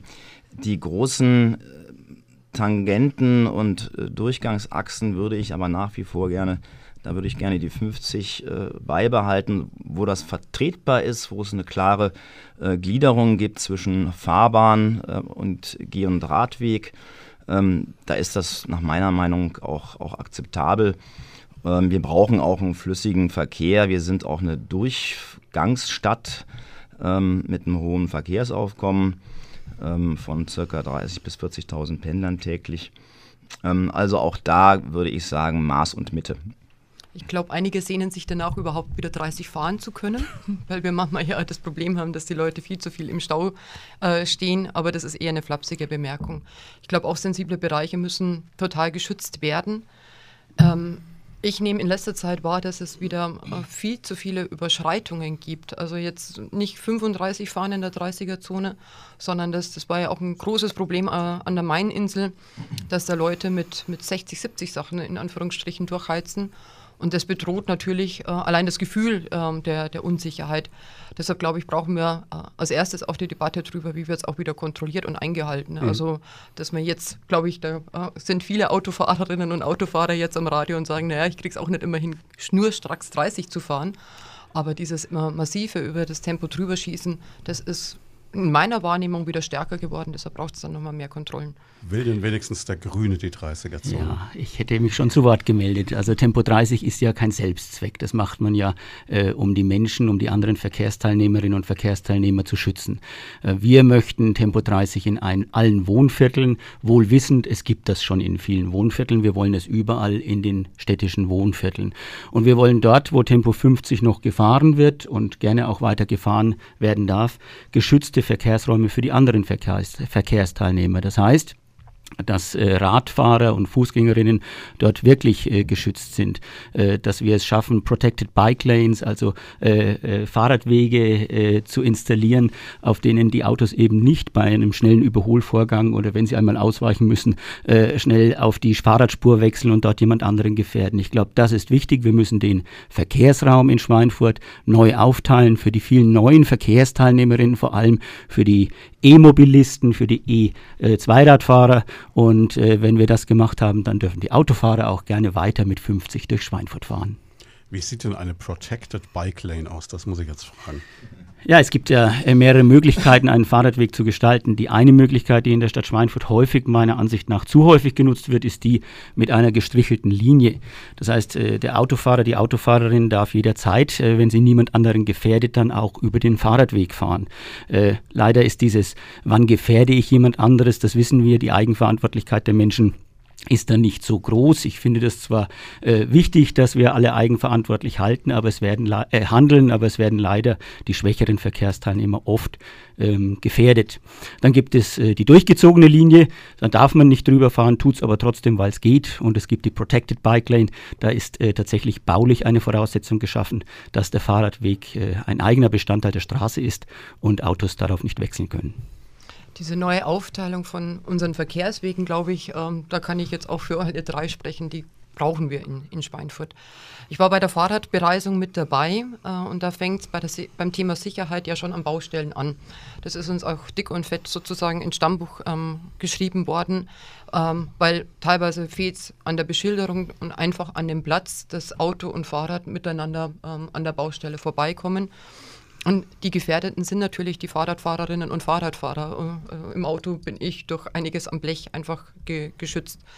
Ähm, wir haben hier verschiedene Anträge auch gestellt, weil diese Sicherheit wird natürlich auch durch neue Fahrradstraßen. Also ich denke, wir brauchen insgesamt ein Konzept, wie ich als Fahrradfahrerin und Fahrradfahrer von A nach B komme. Ähm, da hat man auch im Stadtrat schon einige Debatten drüber, aber diesen Raum neu aufzuteilen. Und eine Fahrradstraße bietet da natürlich nochmal eine ganz andere Sicherheit, weil dann heißt es nicht mehr Auto zuerst, sondern Fahrrad ähm, zuerst. Ähm, da an diesem Konzept weiterzuarbeiten äh, und alle Verkehrsteilnehmer zusammenzubringen, das ist unser großes Interesse dran, weil da gilt nun mal, die Schwächsten müssten wir als erstes schützen. Äh, schwach bin ich als Fußgängerin und Fußgänger, äh, da bin ich bei der klassischen Verkehrs Fußquerung sozusagen. Und gerade für die Fahrradfahrerinnen und Fahrradbraucher, Fahrer brauchen wir mehr Sicherheit, Fahrradstraßenausbau. Wir haben auch einige Probleme mit Ampelschaltungen. Wir haben äh, an der Niederwernerstraße gleich mehrfach gehalten, weil äh, die Schaltung nicht passt. Die Fahrradfahrerinnen sich an den Fußgängern orientieren müssen und da in der Problemlage sind, dass Parkflächen Fahrradwege blockieren und dann müssen sie auf die äh, Fahrradstraße mit drauf, äh, auf die normale Straße mit drauf. Also da gibt es einiges zu tun, weil ich glaube, ähm, natürlich von A nach B kommen, aber sicher äh, nicht, dass wir dann erleben, dass es noch extreme Gefährs Gefährdung gibt. Ja, also ich denke, da brauchen wir uns jetzt nicht äh, künstlich die Köpfe heiß zu reden. Da gibt es einen breiten Konsens im Stadtrat, ich glaube wirklich parteiübergreifend, dass wir äh, den Fahrradverkehr stärker in den Fokus nehmen müssen. Das hat sich natürlich auch in den letzten äh, fünf bis zehn Jahren stark verändert. Durch das Elektrofahrrad hat sich ähm, das Fahrradfahren verändert. Das Fahrradfahren ist schneller geworden. Und vor allen Dingen sind jetzt auch wirklich auch Menschen ähm, wieder in der Lage, Fahrrad zu fahren, die das aus Altersgründen zum Beispiel nicht getan haben, weil sie einfach diese, diese Verstärkung durch den E-Motor äh, nutzen können.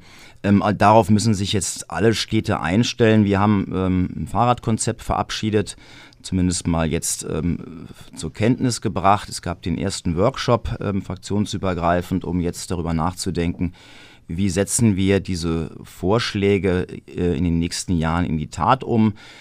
Kollegin Eder wies darauf hin, wir sind fahrradfreundliche Kommune. Wir wissen, dass das äh, nicht nur ähm, ein, ein Verdienst, eine Verdienstmedaille ist, sondern natürlich auch Auftrag, ähm, da noch besser zu werden. Äh, wir werden jetzt darüber nachdenken müssen, wie wir die ersten Achsen durch das Stadtgebiet legen, ähm, um dem Fahrradverkehr da auch ein deutlicheres Gewicht zukommen zu lassen. Wir müssen auch da ein bisschen aufpassen, ähm, dass wir da nicht auch zu ausschließlich werden. Ähm, auch das klang an. Wir haben mittlerweile auch ähm, eine Fußgängerlobby, die sich mehr und mehr auch teilweise ja in manchen Städten sogar schon zum Verein und zur Bürgerbewegung formiert hat. Ähm, die fühlen sich teilweise vom Radverkehr gefährdet. Kollege Laschke wird das sicherlich ähm, aus München bestätigen können. Ähm, da fühlt man sich manchmal ein bisschen wie Freiwild als Fußgänger. Äh, wir müssen schauen, dass unsere Gewerbetreibenden, unsere Geschäftsinhaber auch, auch da mitgehen, was den Ausbau von Radwegen, den möglichen Wegfall von Stellplätzen betrifft. Es ist ein, ähm, auch ein Abwägungsprozess, den wir da gemeinsam äh, finden müssen, aber da sind wir, wie gesagt, fraktionsübergreifend auf, auf guten Wege. Wenn man jetzt schon hört, Stellplätze fallen weiter weg, jetzt ist es sowieso schon nicht so einfach, einen Parkplatz zu finden. Also so zu Stoßzeiten, mir geht es da ganz oft so. Wir haben es ja vorhin schon angesprochen. Ist dann das Fernziel, dass irgendwann die Autos aus der Innenstadt verschwinden? Dass wir dann nur noch geschützte Fußgänger und Radwege haben? Also, äh, wenn ich das ganz klar für uns sagen darf, Autos raus aus der Innenstadt ist nicht unser Ziel. Fahrräder rein und öffentlichen Verkehr, öffentliche Mobilität fördern, das ist unser Ziel. Äh, dass es in Schweinfurt zu wenige Parkplätze gibt, das glaube ich ganz ehrlich gesagt nicht. Äh, ich habe mit vielen Menschen mhm. jetzt auch wieder an den Wochenenden gesprochen. Äh, viele haben zum Beispiel das Parkhaus in der Nähe der Kunsthalle gar nicht auf dem Schirm. Deswegen ist es auch schlecht ausgelastet und da werden Sie mir recht geben, Herr Herr Rimmele. Es ist eigentlich ein guter Preis, den man dort zahlt.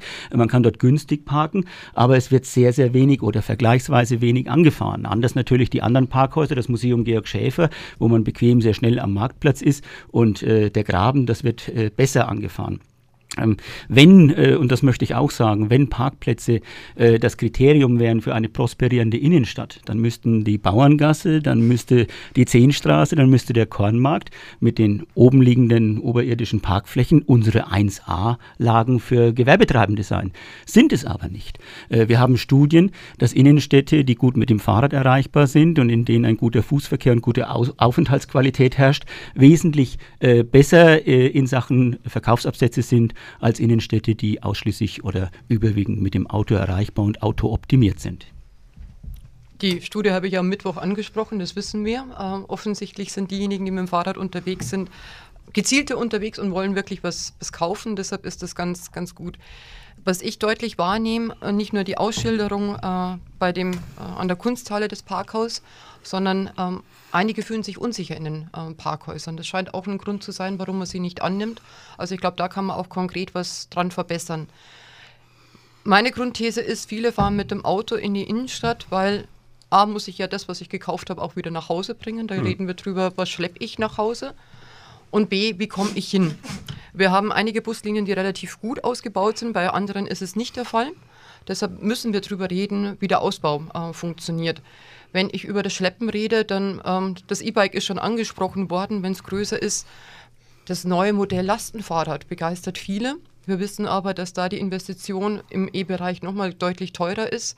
Auch da wollen wir eine Förderung seitens der, der Stadt und die Hinweise auf der Homepage auch mit dazu, weil darunter leiden wir, äh, dass einfach zu wenig kommuniziert wird. Auch das war ja ein Teil der Fahrradbereisung, äh, dass die Kommunikation da verbessert werden kann.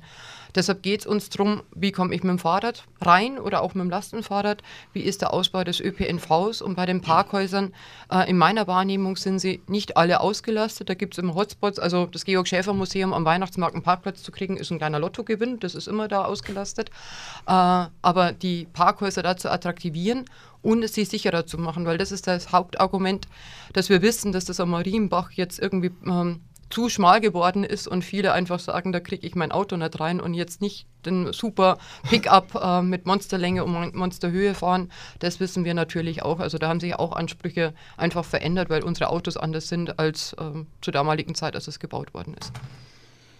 Ja, also ich denke, auch hier sind wir nicht weit auseinander. Wir müssen als Stadt Schweinfurt eine Mittelstadt im, im ländlichen Raum äh, müssen wir, denke ich, für alle ähm, Verkehrsarten gut erreichbar sein. Ich habe mich gerade noch mal rückversichert. Äh, wir haben in, im Landkreis pro Haushalt 50 Prozent ähm, der Haushalte haben 2,8 Fahrzeuge in hm. ihrem Fuhrpark. Äh, diese Menschen ähm, wollen auch mit dem Auto fahren, weil das einfach bequem ist, weil sie maßlos flexibel sind, weil sie auch entsprechend dann ähm, ihre Transporte durchführen können. Ähm, da brauchen wir weiterhin ein gutes Angebot an, an Parkraum. Und das ist in Schweinfurt auch gut. Wir haben ja rund um die Innenstadt kreisförmig äh, Parkgaragen und Parkhäuser anzubieten. Wir werden ein neues Parkhaus in der Mainberger Straße bauen, übrigens auch bauen müssen, denn dort siedeln sich ja am Krankenhausberg weitere Gesundheitseinrichtungen an ähm, und da müssen wir einfach für die Besucher und die dortigen Beschäftigten ein Parkraumangebot ähm, schaffen. Ähm, wir haben ein Parkleitsystem seit letztem Jahr, in dem man ähm, sehr gut geführt wird, äh, wenn man diesen Parkhausring erreicht. Wo finde ich die nächste freie, nächsten freien Stellplatz, in welchem Parkhaus? Das hat sehr zur Verflüssigung und schnelleren Aufwendung von Parkraum geführt. Ähm, und äh, wir müssen natürlich dafür sorgen, ähm, dass ähm, beispielsweise ähm, die Leute auch mal kurzfristig irgendwo parken können. Das ist auf dem Messeplatz beispielsweise der Fall. Also diese sämtlichen Anforderungen muss eine, eine Stadt erfüllen und äh, da sind wir jetzt gut dran. Kriege gerade noch eine Hörermeldung rein, da schreibt uns jemand, wir wohnen und arbeiten in der Innenstadt an den Schanzen gegenüber dem Zeltes-Gymnasium. Unser Hauptproblem sind die Raser, die durch die Neutorstraße heizen. Für viele nicht ersichtlich, dass es da schon eine 30er-Zone gibt. Die allein hilft aber nicht, sagt uns die Dame, die uns schreibt. Es kommen Schüler nicht ohne Gefährdung über die Straße zum Bäcker, Familien sind unterwegs und, und, und. Und ähm, gut, dann wird die Zielgruppe benannt, junge Männer mit lauten, schnellen Autos, aber auch die Stadtbusse. Haben Sie so Raudis in den Stadtbussen sitzen? Also ich glaube, unsere Busfahrer sind da sehr sensibel. Im Übrigen kann man meist ja in diesen Straßen, Neutorstraße, gar nicht schneller als 30 fahren. Da geht vielleicht auch die gefühlte Geschwindigkeit, äh, weicht da so ein bisschen von der, von der gemessenen ab. Es ist aber richtig, in, in, in, auch in den 30er-Zonen wird grundsätzlich oft schn schneller gefahren. Ähm, da muss man einfach an die Verkehrsteilnehmer appellieren, ähm, bitte die Straßenverkehrsordnung zu beachten. Wir können den fließenden Verkehr ähm, nur messen als Stadtverwaltung. Wir können Verstöße nicht ahnden. Das ist Sache der Polizei. Ich bin da auch im, ständigen Austausch mit dem hiesigen ähm, Polizeidirektor. Ähm, das ist, es wird gemessen, aber es ist natürlich am Ende auch eine Kapazitätsfrage. Ähm, also da gilt mein Aufruf einfach an die Bürger, sich an die Straßenverkehrsordnung zu halten. Dann würden wir übrigens äh, viele, viele Probleme nicht haben. Ich äh, appelliere an Paragraph 1, ich glaube Absatz 2, das gegenseitige Rücksichtnahmegebot. Äh, wenn man das äh, einfach einhielte, äh, und das gilt ja im Übrigen auch für andere Lebensverhältnisse, äh, dann müssten wir als Verwaltungsbehörden viel weniger intervenieren und unser Leben wäre ein wenig friedlicher und harmonischer. Den Eindruck, den die Hörerin schildert. Das ist ja der deckungsgleich zu meinem Eindruck. Äh, Gerade am Zeltes-Gymnasium sollte man dringend darüber nachdenken, ob man da eine Querungshilfe nochmal für die Schülerinnen und Schüler macht, weil das natürlich, ähm, man will sicher zur Schule und auch sicher mhm. wieder nach Hause. Äh, das glaube ich wäre es konkret und ansonsten sind wir ja, habe ich schon angesprochen, Jetzt haben wir gerade gehört, 2,8 Autos hat in der Regel ein Landkreisbewohner oder eine Familie. Eine Familie 50 Prozent der Haushalte. 50 Prozent der Haushalte, Entschuldigung. Aber ich denke, fast jeder, der hier wohnt in dieser Region, hat irgendwie ein Auto. Jetzt ist die Frage, würde er dieses Auto oder sie dieses Auto vielleicht stehen lassen, wenn der ÖPNV konkurrenzlos günstig wäre? Könnte man da was machen? Ja, also äh, über den Preis möchte ich jetzt zunächst mal nicht sprechen, aber die äh, ja, man könnte es ja einfach die, umsonst machen. die Statistik, die, die Statistik äh, ist immer so gut wie der, der sie ausgewertet hat. Äh, Fakt ist nämlich, äh, jeder zweite Mensch in Deutschland hat kein Auto. Äh, das sind natürlich auch äh, kleine Kinder dabei, aber da sind viele Senioren und Seniorinnen darunter, die den Führerschein abgegeben haben, die vielleicht nicht mehr fahren können oder nicht wollen. Da gibt es äh, junge äh, Menschen, Jugendliche, Schülerinnen und Schüler, äh, die natürlich ein großes Mobilitätsbedürfnis haben, aber deren Mobilitätsbedürfnis wir im Moment nicht erfüllen. Und es gibt äh, junge Menschen, äh, durchaus im Erwachsenenalter, die heute sagen, ich mache gar keinen Führerschein mehr, ich brauche gar kein Auto, ich möchte anders und bewusster äh, leben. Und ich finde, das ist auch eine schöne Entwicklung, die wir fördern wollen. Das heißt also, wir müssen für diese Menschen ein gutes Mobilitätsangebot äh, schaffen und ich glaube, das haben wir im Moment nicht. Ich bin froh, dass äh, die Stadt sich gemeinsam mit dem Landkreis und den anderen Gebietskörperschaften auf den Weg macht für einen Verkehrsverbund. Äh, das ist übrigens überfällig. Äh, wir wissen, dass wir zu Zeiten von Grieser und Leiterer über dieses Thema diskutiert hatten und dass damals wohl auch die Spannungen unter den Akteuren dazu geführt haben, äh, dass das Thema nicht angegangen wurde. Jetzt ist es an der Zeit. Ich bin froh, dass es soweit ist und wir müssen natürlich auch unseren Schweinfurter ÖPNV, unseren Busverkehr verbessern. Wir Grüne haben da einige Vorschläge, insbesondere ein Ringbus- oder Ringbahnsystem für Schweinfurt, das Querverkehre aufnimmt, damit nicht wieder jeder Bus in die Innenstadt dieseln muss. Äh, das ist für uns eine überholte Form der öffentlichen Mobilität.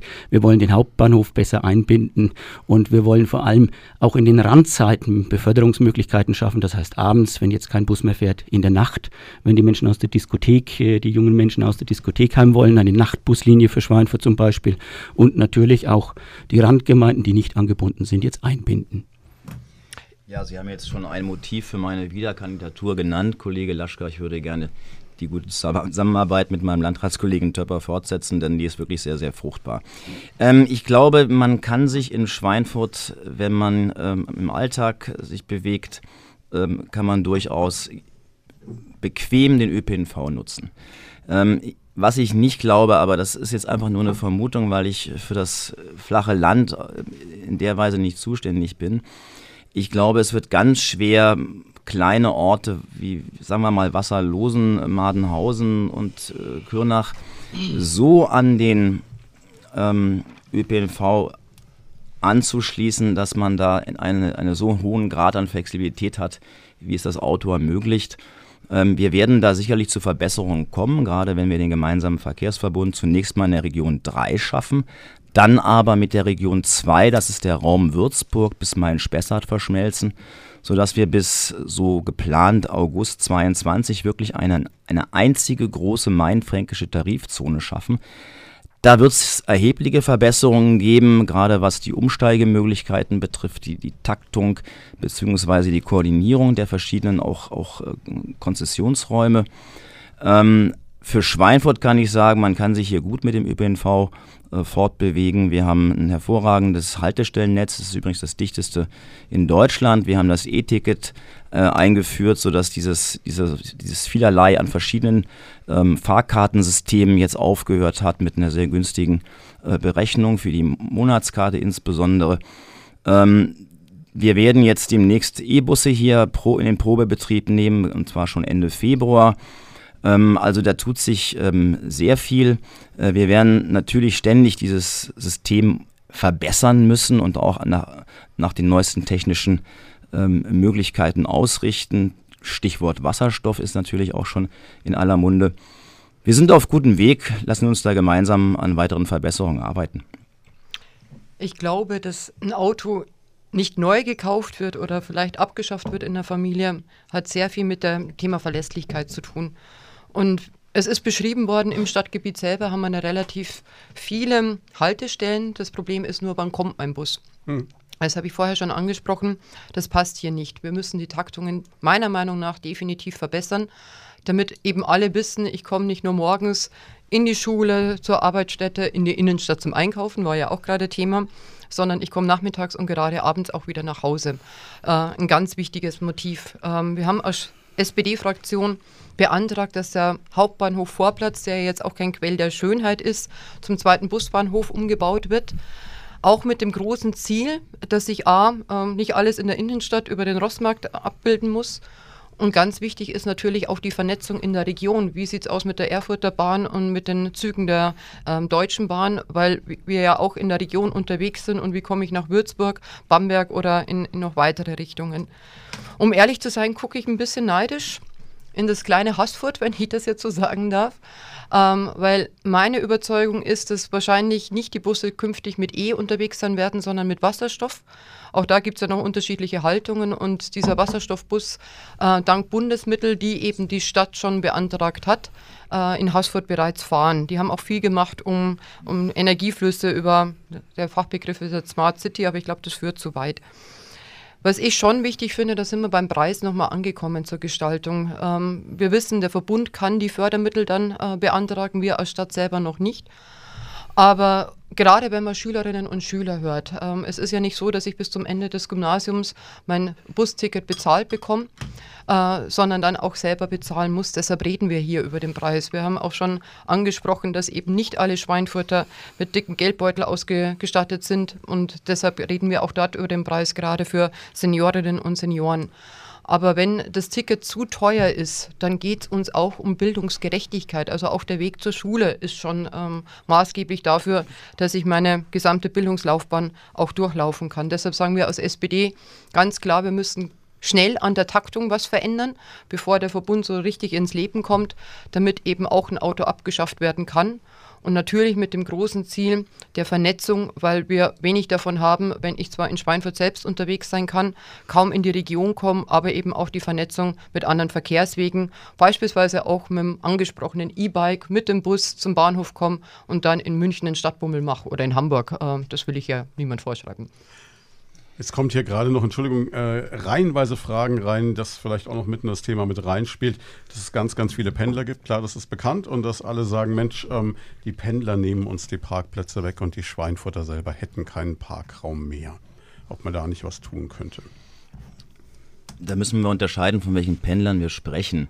Ähm, Insofern es sich um die Industriependler handelt, äh, muss man ja feststellen, dass die, die Großindustrie gerade auch in den letzten Jahren hier äh, Parkraum geschaffen hat. Ähm, die Industrie liegt auch im Hafen bzw. im Maintal. Also ich glaube, ähm, da ist von einem Wegnahmeeffekt nicht die Rede. Nein, ganz im Gegenteil. Ähm, die Parkmöglichkeiten bei der Großindustrie sind eben so gut, dass viele lieber mit dem Pkw fahren, äh, zumal diese ähm, sehr konkreten, starren Schichtzeiten auch mehr und mehr aufbrechen und übrigens immer weniger Menschen tatsächlich auch in unseren Großunternehmen Schicht arbeiten. Ähm, wir wissen aber, dass sicherlich mehr Pendler ähm, mit ÖPNV anreisen würden, wenn sie die entsprechende Verbindung vom Hauptbahnhof äh, zu den Großunternehmen hätte. Darauf haben wir jetzt reagiert. Wir werden ab März eine Industriebuslinie anbieten, die beginnend circa um 5.30 Uhr bis spät in den Abend 20-minütig äh, den Hauptbahnhof ähm, anfährt und dann über ähm, das, äh, den Hafen bis zum Baggersee ähm, im Pendelverkehr unterwegs ist, sodass wir da jetzt ein, ein, gutes neues Angebot gemeinsam übrigens mit dem Landkreis und ZF Friedrichshafen ähm, anbieten können. Ähm, der Busbahnhof, der zweite Busbahnhof, wie von der SPD gefordert, den gibt es ja schon. Ähm, ich lade Sie mal ein, Kollegin Eder, mit mir zum Hauptbahnhof zu fahren. Äh, dort treffen ja die Buslinien ähm, der Konzessionsräume rund um Schweinfurt längst ein, also aus dem Landkreis kann man sagen. Ähm, das wird jetzt die nächste Aufgabe unseres gemeinsamen Nahverkehrsbeauftragten sein, hier noch für eine stärkere, bessere Anbindung dieser beiden Konzessionsräume zu sorgen. Ähm, und was das Thema Wasserstoff betrifft, ähm, hätte ich mich sehr gefreut, wenn da mehr auch auf unseren Wasserstoffgipfel gekommen wären, auch gerade auch aus, dem, aus der Politik. Da werden wir unterscheiden müssen. Ähm, ich gebe Ihnen recht, dass der Wasserstoffbus, den es übrigens in Haßfurt nicht gibt, äh, dass der geeignet ist, die langen Entfernungen zu bedienen. Für die Innenstadt, für den relativ, für relativ kurze Distanzen wird wahrscheinlich sich der E-Bus durchsetzen. Also auch hier kommt es auf einen gesunden Mix an und auch hier sind die Stadtwerke am, am Puls der Zeit. Ich komme sehr gerne, dass wir da gemeinsam zum ähm, Hauptbahnhof fahren, Herr Remele, und wir werden da viel Zeit haben, weil genau das ist das Problem dass die ähm, Vernetzung und ähm, Taktung sozusagen nicht zusammenpasst. Wir waren vor vier Jahren schon an dem Punkt zur Industriebuslinie sozusagen. Ähm, natürlich ist die wichtig und natürlich muss die passen, wenn Leute auch mit dem Zug ankommen, ähm, um dann in den Hafen zu dem jeweiligen Arbeitsplatz oder auch zu Besuch zu kommen. Äh, ich freue mich, es ist ein Test für zwei Jahre. Aber wenn man sich das Ganze anguckt, dann reden wir eben wieder drüber, es nützt ja nichts, am Hauptbahnhof zu stehen, sondern wie komme ich von dort weiter? Und deshalb, glaube ich, braucht man da auch dringend eine Verbesserung mit, mit rein. Wir haben auch Probleme im Hafen. Ich habe einige Bürgerinnenanfragen auch schon bekommen, weil der Baggersee in Anführungsstrichen zugeparkt werden muss. Deshalb geht es da um Verbesserungen und dass man einiges kombinieren kann, glaube ich, zeigt gerade ZF äh, Sachs, die ja jetzt am Hauptwerk ihren Parkplatz mit Photovoltaikanlagen äh, überdachen. Was ich da sehr, sehr schade finde, ist, dass es zwar Stadtwerke sind, die das Projekt verwirklichen, aber es sind die Nürnberger und nicht die Schweinfurter Stadtwerke. Und deshalb, glaube ich, kann man da insgesamt viel mehr tun. Äh, und wir haben weitere Probleme mit, mit Parken, aber das müssen wir gemeinsam angehen äh, und auch die Zeiten, damit es eben zum Arbeitsbeginn klappt und auch nach der Arbeit wieder klappt, dass ich auch nach Hause komme. Ja, wenn ich vielleicht ergänzen darf, ich bin, um auf die Ursprungsfrage äh, zurückzukommen, eigentlich froh, dass es so viele Pendlerinnen und Pendler äh, gibt, die nach Schweinfurt kommen, äh, denn wir sind eine Industriestadt, wir waren das schon immer und das ist unsere Tradition. Es ist gut, dass wir als Oberzentrum der Region hier so viele Arbeitsplätze für die Menschen aus der Region äh, bieten. Ich glaube, wo wir tatsächlich ein Pendlerinnen und Pendlerproblem haben, das ist am Leopoldiner Krankenhaus und ich glaube, dass da die Problemlösung bisher nicht so gut gelaufen ist. Ich fand es ein wenig enttäuschend, äh, dass Teile der CSU dort versucht haben, Anwohnerinnen und Anwohner auszuspielen gegen Beschäftigte und Besucherinnen und Besucher des Krankenhauses. Denn wenn man über Anwohnerparkzonen diskutiert in einer so prekären Situation, dann schafft man natürlich ein In-Group, Out-Group-Verständnis und dafür habe ich dann kein Verständnis. Ich finde, wenn jetzt äh, das Parkhaus in der Mainberger Straße entsteht, das offensichtlich nötig ist, dann sollten wir uns Gedanken machen, wie kommen die Menschen denn von diesem Parkhaus zum Krankenhaus oder zum Gesundheitspark und den anderen medizinischen Einrichtungen da vor Ort. Und da gibt es von uns Grünen konkret den Vorschlag mit dem Ego Mover des äh, ZF Sachs äh, ein, äh, ein Pilotprojekt äh, äh, zu machen, nämlich dass dieser Ego Mover im Prinzip rückseitig, also nicht äh, über den Krankenhausberg, sondern rückseitig sich hochschleicht vom Mainberger Parkhaus zum Gesundheitspark und dann zum Leopoldiner Krankenhaus und im Pendelverkehr wieder runter. Das ist übrigens ein wirklich konkretes Projekt, wo wir ein Produkt aus Schweinfurt mit Schweinfurter Hintergrund einmal ausstellen könnten hier in Schweinfurt und zeigen, wie kann man damit gute öffentliche Mobilität organisieren. Mit Blick auf die Zeit würde ich das Thema Verkehr, wenn es okay ist, gerne äh, beenden und das Thema Parken und nochmal zu einem anderen Themenkomplex kommen. Jetzt gerade auch schon beschlossen, wir schmeißen jetzt mal die Pause, die wir gleich hätten, raus und hängen das am Ende hin, weil wir haben nur noch 25 Minuten. Und ähm, was ein Riesenthema ist, was bei uns immer wieder aufkommt, ist, sobald ähm, drei Autos mit Blaulicht die Niederberner Straße langfahren, dann äh, geht die gefühlte Sicherheitslage in Schweinfurt wieder gegen äh, Blitzkrieg. Und das heißt dann immer, um Gottes Willen, was ist eigentlich da los? Ähm, sprich, diese ganze Problematik mit neuen Menschen, die zu uns gekommen sind, Ankerzentrum, gefühlter Sicherheit. Was müsste noch passieren? Was könnte man noch tun, um das zu verbessern? Weil ich glaube, es ist auch oft ein Kommunikationsproblem, oder sehe ich das falsch? Da gebe ich Ihnen recht. Das ist sicherlich auch ein Kommunikationsproblem. Oft äh, klafft ja die gefühlte Sicherheitslage ein wenig auseinander zur objektiven. Ähm, wir nehmen das Phänomen sehr ernst. Ähm, wir wissen, dass es Menschen gibt und das muss man auch mal deutlich öffentlich aussprechen können, die sich äh, von, dem, von der hohen Zuwanderung und den vielen ähm, ausländischen Mitbewohnern in irgendeiner Form bedroht fühlen. Ähm, andererseits muss man sagen, und wir sind hier wirklich im sehr engen Austausch, auch mit der Polizei, ähm, wir haben hier kein Kriminalitätsproblem. Wir haben keine Ausschläge, ähm, gerade von Deliktstypen, die in diesem Zusammenhang immer gerne fallen.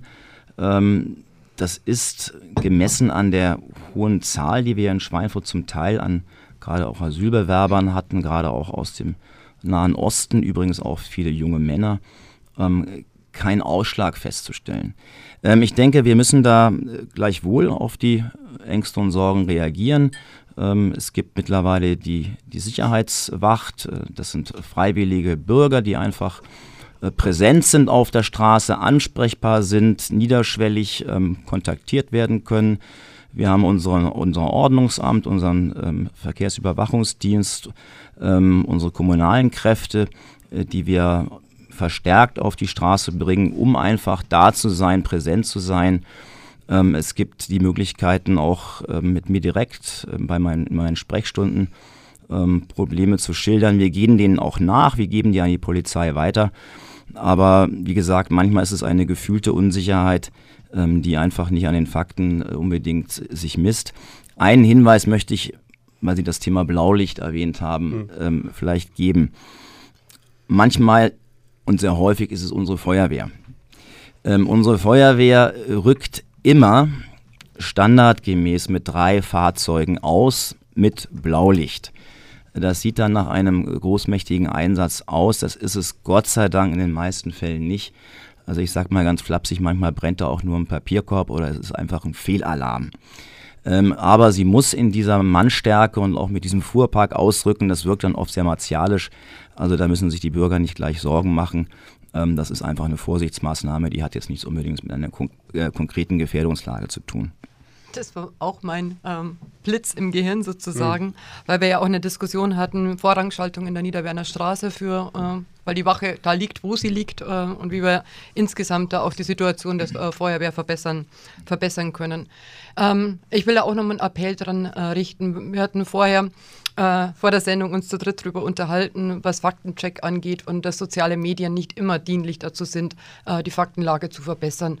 Und um das genau geht, ähm, dass wir wissen, was los ist ähm, und Rost und Reiter benennen können, weil häufig ähm, macht es die Gerüchteküche in Anführungsstrichen extrem schwierig. Dass wir hier viele Themen im, im Spiel haben, ähm, und das auch mit Landesrecht in Anführungsstrichen und mit der äh, Re äh, Regierung von Unterfranken, aber eben auch mit der des Freistaats zu tun hat. Ähm, das ist auch klar, aber ich glaube, das wird jetzt zu lang in der Sendung, um das auszudiskutieren. Naja, äh, ganz zu lang wird es vielleicht nicht. Es gibt nicht viele Städte in Bayern, in Deutschland äh, sogar noch viel weniger, denn äh, diese Sammelunterkünfte, diese großen Ankerzentren sind ein bayerisches Phänomen, gewollt von der CSU-Politik, die eben auch ihre Schwierigkeiten nach sich ziehen. Es gibt nicht viele Städte, die fröhlich Ja geschrien haben, als es hieß, wir bekommen ein Ankerzentrum. Wir haben zum Beispiel den Fall, dass Kempten sich jetzt erfolgreich dagegen gewehrt hat, als ein Ankerzentrum dorthin kommt kommen sollte. Und derjenige, der hinter dieser Wehrhaftigkeit stand, war der CSU-Fraktionsvorsitzende im Bayerischen Landtag, äh, Kreuzer. Der hat sich nämlich äh, dagegen verwahrt, dass eine solche Art der Unterbringung in seiner Region stattfindet. Und wenn man Menschen so unterbringt, junge Menschen, äh, zusammenfercht und ihnen im Prinzip die Perspektiven rauf, raubt, dann, ja, Herr Rimmel, das tut mir leid, dann schafft man Probleme, die eben bei uns in der Stadt aufschlagen. Und äh, ich sage einmal, unser Ansinnen wäre, diese Art der Unterbringung vor den Toren Schweinfurt so schnell wie möglich zu beenden. Da sind wir einer Meinung, das ist absolut klar und dass wir auch weg von den Sachleistungen, also das meinte ich damit, die Debatte muss länger sein, damit sie auch in der Tiefe und in der Bandbreite unterwegs sein kann. Ähm, da sind wir einer Meinung, weil Integration immer nur funktioniert, A, wenn sie auf dem Arbeitsmarkt gut ist, Sprichwort Tariflöhne. Äh, Integration funktioniert über unsere Vereine, insbesondere gerade die Sportvereine. Äh, da muss extrem viel äh, getan werden. Also das ist ja ganz schön, wenn wir uns mal auch unterscheiden in unseren Auffassungen. Ähm, ich halte die Ankerzentren im Grunde nach für sinnvolle Einrichtungen, dort ähm, Asylbewerbern ähm, auf engem Raum, das meine ich jetzt, was die Behördendichte betrifft, ähm, ein schnelles ähm, Asylverfahren äh, zu gewährleisten, wo man sehr früh darüber entscheidet, ob diese Menschen ein Bleiberecht haben, ob sie einen anerkannten Asylgrund vorweisen können oder nicht. Es ist nicht hilfreich, Menschen Monate, teilweise Jahre in Warteschleifen zu lassen, um sie dann möglicherweise abschieben zu müssen. Denn das ist die Idee des Ankerzentrums, relativ schnell das Asylverfahren abzuschließen und dann, und jetzt kommen wir wieder zusammen, denjenigen, die einen Asylgrund nachweisen können, die also asylberechtigt sind, denen dann die schnelle Integration zu ermöglichen. Zum Ankerzentrum noch zwei Sätze. Äh, wir hatten das in Schweinfurt auf Schweinfurter Gemarkung jetzt bis äh, letztes Jahr. Ähm, wir haben das jetzt, nicht wir, sondern die Regierung von Unterfranken als zuständige Behörde hat das jetzt in die Conbarracks in den Landkreis verlegt und dort hat uns der bayerische Innenminister die Zusage gegeben, dass dieses Ankerzentrum bis 2025 geschlossen wird. Ich habe das äh, letzte Woche auch nochmal mit dem Landrat abgeglichen, also da haben wir eine entsprechende schriftliche Zusage vorliegen. Ich gäbe Ihnen ja recht, Herr Rimmele, wenn es diese schnellen Verfahren hier am Ort gäbe, aber die gibt es nicht. Die sind die absolute Ausnahme.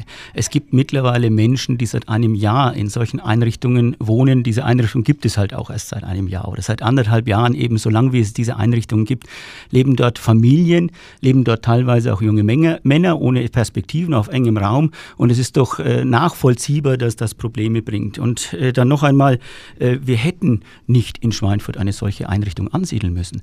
Wenn sich alle bayerischen Städte so wie Kempten gewährt hätten, dann gäbe es diese Ankerzentren nicht, dann hätten wir das bewährte System der dezentralen Unterbringung. Ähm, an den Verfahren hätte sich, glaube ich, nicht viel geändert, denn es passiert ja jetzt auch nichts.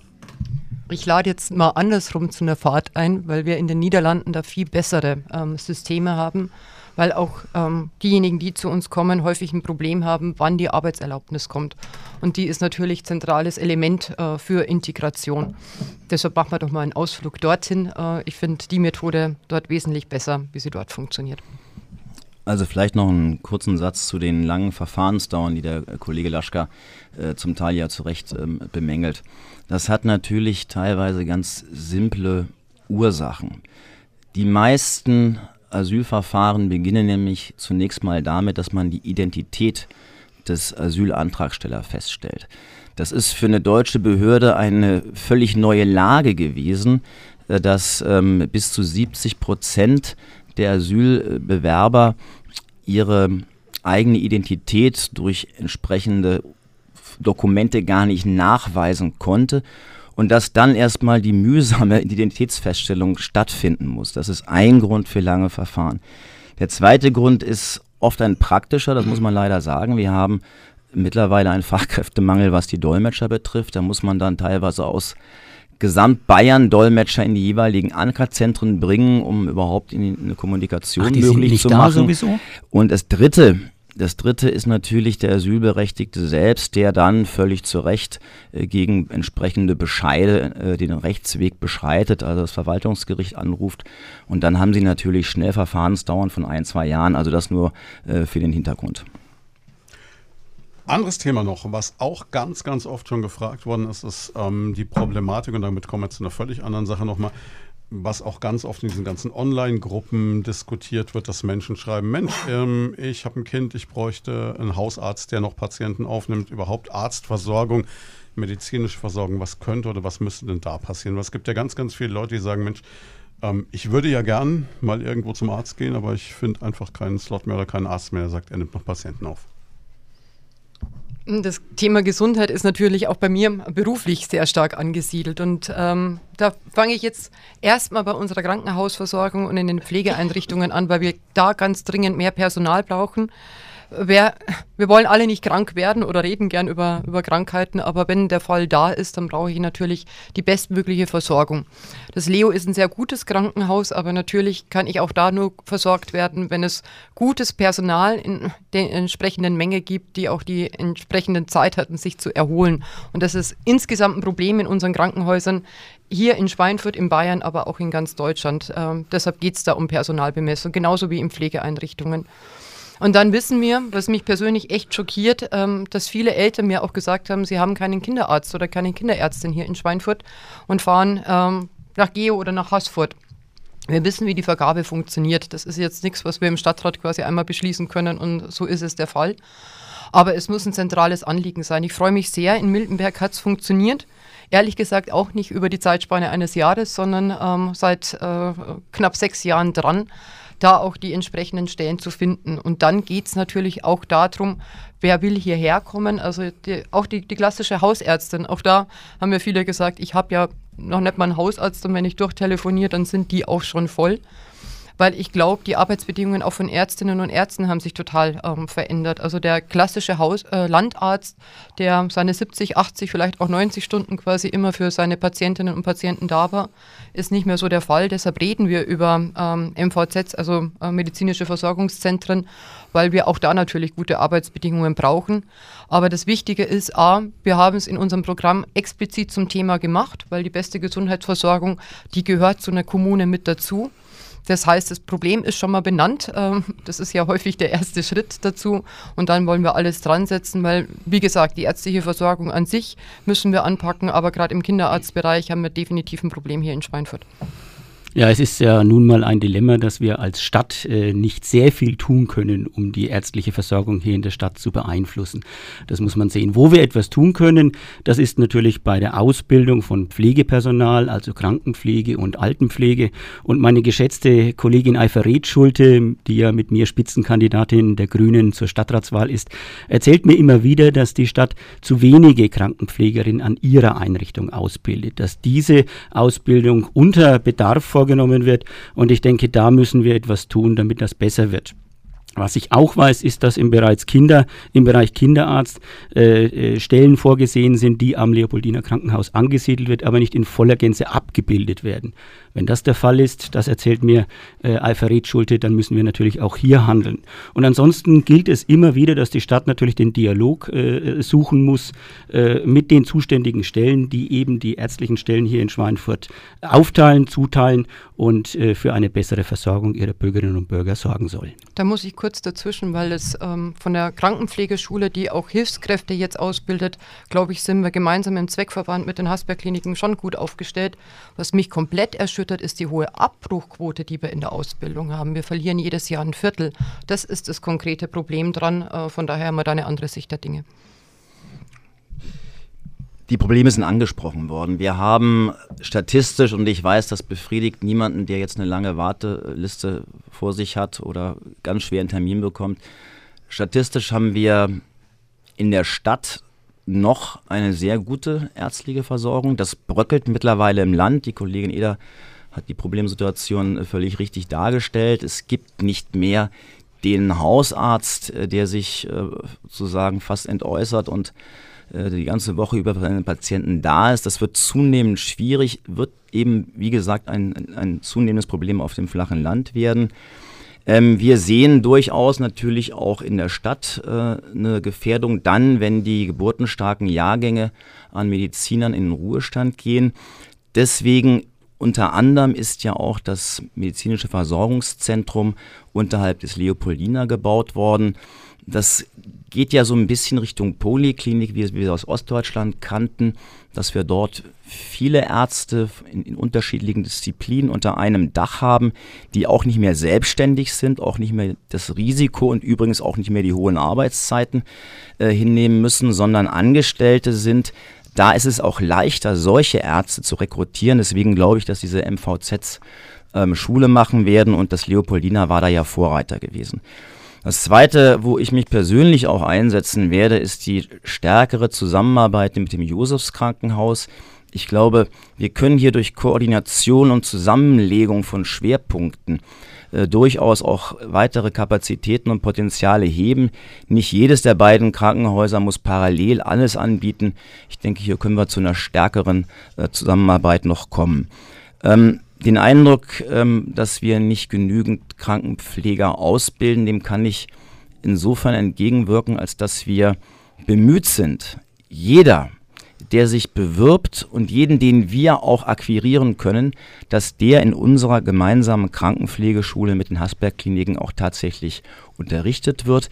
Wir haben sogar noch jetzt das Angebot ausgeweitet, ist auch schon angesprochen worden, das Stichwort den, den Krankenpflegehelfer ähm, auch zu erlernen. Das ist eine einjährige Ausbildung gegenüber der dreijährigen. Wenn es da höhere Abbruchquoten gibt, dann hängt das natürlich auch damit zusammen, dass die dreijährige Krankenpflegeausbildung wirklich eine anspruchsvolle Ausbildung ist, äh, da nicht unbedingt jeder äh, dem gewachsen ist. Und deswegen jetzt sozusagen der kleine Bruder dazu, der Krankenpflegehelfer. Äh, da haben wir sehr gute Erfahrungen jetzt schon gemacht. Die Anmeldungszahlen sind erfreulich hoch. Übrigens fast über 30 Prozent, das sind da Migranten, äh, die wir da im, im Krankenpflegebereich dringend benötigen. Und auch das Josefs bildet selbst aus. Also in der Hinsicht sind wir, was die Ausbildungsmöglichkeiten betrifft, in Schweinfurt sehr gut versorgt.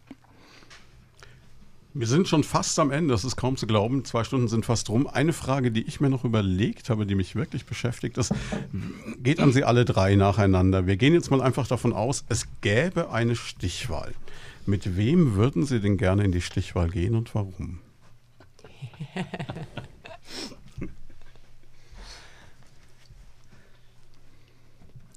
Kein, also keiner von uns will in die Stichwahl. Das ne? ist klar, das deswegen, deswegen konstruieren ja, wir die ja. Theorie mal. Aber wenn es denn so wäre. Also ich finde die beiden Kollegen gleichermaßen sympathisch. Ich würde da keine Priorität setzen. Ähm, das ist dann Sache des Souveräns, des, des, des, äh, der Bürger, wen sie da in der Stichwahl sehen möchte. Ich kann nur zu sagen, ich werde jedem mit Respekt begegnen, Fairness und dann lassen wir den Wähler entscheiden. Ja, ich von meiner Seite warte das Wahlergebnis gelassen ab. Und äh, gestern hat ein SPD-Kollege mich angesprochen auf der Liste der SPD, der gesagt hat, er freut sich auf die Stichwahl zwischen Marietta Eder und Holger Laschka. Äh, wenn er sich dann freuen darf, freue ich mich auch. Äh, den Kollegen kenne ich, hat er auch gesagt. Äh, ich freue mich drauf. Ich hoffe, ähm, auch mit der Sendung, das finde ich ja super, dass wir auch diskutieren können und Fragen der Hörerinnen und Hörer hier reinkommen weil die Kommunalpolitik ist was total Spannendes und deshalb soll auch das Ergebnis ein spannendes sein und gerne zwei Wochen länger. Jetzt haben wir ja, noch so ungefähr fünf, sechs Minuten. Das heißt, wir machen jetzt einfach das, was man immer am Ende macht. Der Herr Laschke hat am Anfang schon gesagt, ja, wie überraschend. Aber wir machen es trotzdem. Es hat jeder noch zwei Minuten Zeit, um nochmal persönlich die Bürger anzusprechen. Wer möchte Ladies zuerst? First. Ladies first. das finde ich schön, das Frau voran äh, ist natürlich auch meine Grundhaltung dazu. Ja, liebe Schweinfurterinnen, liebe Schweinfurter, natürlich geht es konkret um unsere äh, Zukunft hier in den nächsten sechs Jahren, aber ich glaube, wir stellen jetzt Weichen, die länger die Stadt prägen. Und deshalb haben wir auf unsere Plakate Aufbruchstimmung geschrieben, weil wir jetzt loslegen müssen. Für uns ist zentral, dass vieles natürlich hier passiert, weil wir tolle Vereine, äh, tolle Mannschaften haben, die hier das Leben prägen und die wollen wir natürlich auch unterstützen. Aber in vielen Themen, und die glaube ich sind heute alle angesprochen worden, muss die Stadt selbst wieder zum Akteur werden. Es gibt tolle Fördermöglichkeiten aus Landesmitteln, äh, die ja jetzt nicht sozialdemokratisch geprägt sind, aber genau in die richtige Richtung gehen. Beim Thema Wohnen müssen wir eben anpacken und die Mittel beantragen, damit sich hier jede und jeder sein Dach über dem Kopf weiter leisten kann und natürlich auch die Entwicklung von Innenstadt und den einzelnen Stadtteilen von zentraler Rolle sind. Wir schreiben zusammen leben können, weil wir auch da eine gute Daseinsvorsorge brauchen. Da geht es eben darum, wie die Bildung unserer Kleinsten aussieht, aber auch ein ganzes Leben lang. Und es geht um die angesprochene Gesundheitsvorsorge, die wir ganz, ganz dringend brauchen. Wir schreiben Frischluft atmen. Das Thema öffentlicher Nahverkehr ist angesprochen worden, unsere Fahrradwege, aber eben auch die Bürgersteige. Da haben wir viel vor, weil die Stadt kühler werden muss, eben mit mehr Bepflanzung und mit mehr Grün in der Stadt, äh, damit es vorangeht und mit, mit schönen Ideen wie Repair Café, der Schweinfurter Oase oder Urban Gardening. Also vieles spielt sich ja auch im Kleinen ab, gerade und im Tollen äh, hier in unserer Kommune, hier in Schweinfurt. Und was mir selbst sehr am Herzen liegt, ist natürlich alles, was das Thema Arbeit angeht. Und wir erleben, dass unsere Großbetriebe hier in einer, man nennt es Transformation, sprich in einem großen Umbruch sind. Deshalb finde ich einen regionalen Industriedialog und deshalb ist es so wichtig, wer da am Tisch sitzt. Wir als Stadt müssen einladen, gemeinsam mit den Arbeitgeberinnen und Arbeitgebern, mit den Gewerkschaften, mit den Betriebsräten, aber auch mit wichtigen Verbänden wie beispielsweise dem BN unsere Zukunft gestalten. Und eins ist für mich ganz klar, die Stadt muss Vorbild bei dem Thema Arbeit sein. Sprich, wir dürfen keine Befristungen mehr haben und wir zahlen allen nach Tarif. Ich hätte jetzt noch viele Themen, aber zwei Minuten Zwei sind Minuten kurz. sind rum, das ist richtig. Ja. Liebe Schweinfurterinnen und Schweinfurter, zwei Minuten sind eine kurze Zeit, um über die Themen zu sprechen, die wir heute hier liegen gelassen haben, was ich sehr bedauerlich fand, nämlich äh, unseren Schweinfurter Beitrag zum Klimaschutz, unseren Beitrag zur ökologischen Energiewende und äh, die Anpassung unserer Stadt an die Klimafolgen. Ich glaube, dass wir in diesem Bereich sehr viel tun müssen und lassen Sie sich auch keinen Sand in die Augen streuen, auch wenn das Wort äh, der Einigkeit hier vom Amtsinhaber Sebastian Remele häufig bemüht wurde. Wir sind uns sehr, sehr unterschiedlich, wie wir in diesen Fällen vorangehen möchten. Ich möchte die Stadt klimafest machen, fit für immer heißere Sommer und trockenere Dürrejahre. Ich möchte mit den Stadtwerken als ganzheitlichen Mobilitätsanbieter eine gute öffentliche äh, Verkehrs- und Mobilitätsversorgung realisieren.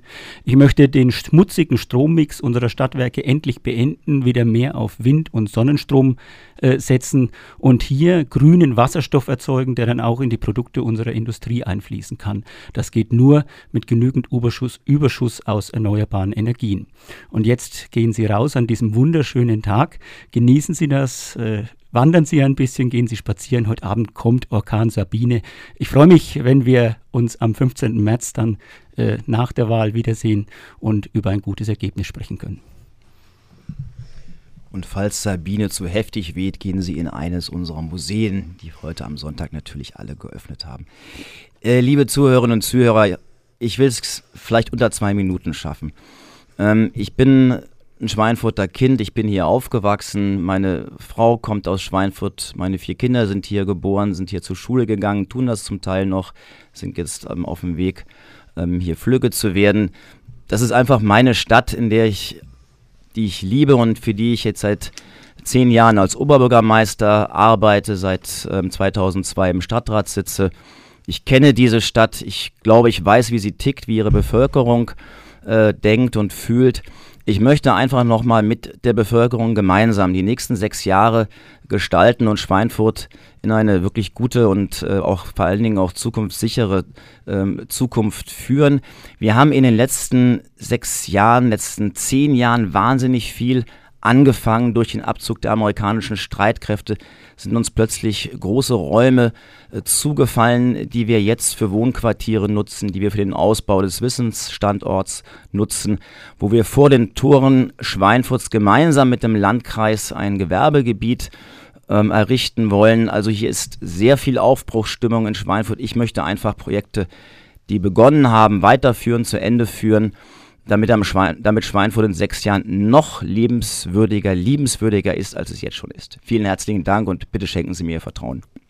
Ich danke Ihnen allen dreien für die Zeit. Ich kann mir vorstellen, im Moment ist ordentlich was los und ähm, die Sonntage sind gefüllt. Ich weiß nicht, ob Ihnen die Zeit für Spaziergänge und Wanderungen Ich gehe jetzt mit meinem Hund Gassi, ich freue mich drauf. Okay, also gut. Ich Bisschen danke für die. Gelegenheit, hier sprechen zu dürfen. Sehr, Ja, sehr Schönen gerne. Sonntag allen. Ich gehe jetzt Mittagessen mit meinen vier Kindern und meiner Frau. Das klingt, also Politiker müsste man sein. Ne? Ja, nächsten Sonntag rauben wir den Vormittag der Oberbürger- äh, bzw. Bürgermeisterkandidaten von Haßfurt.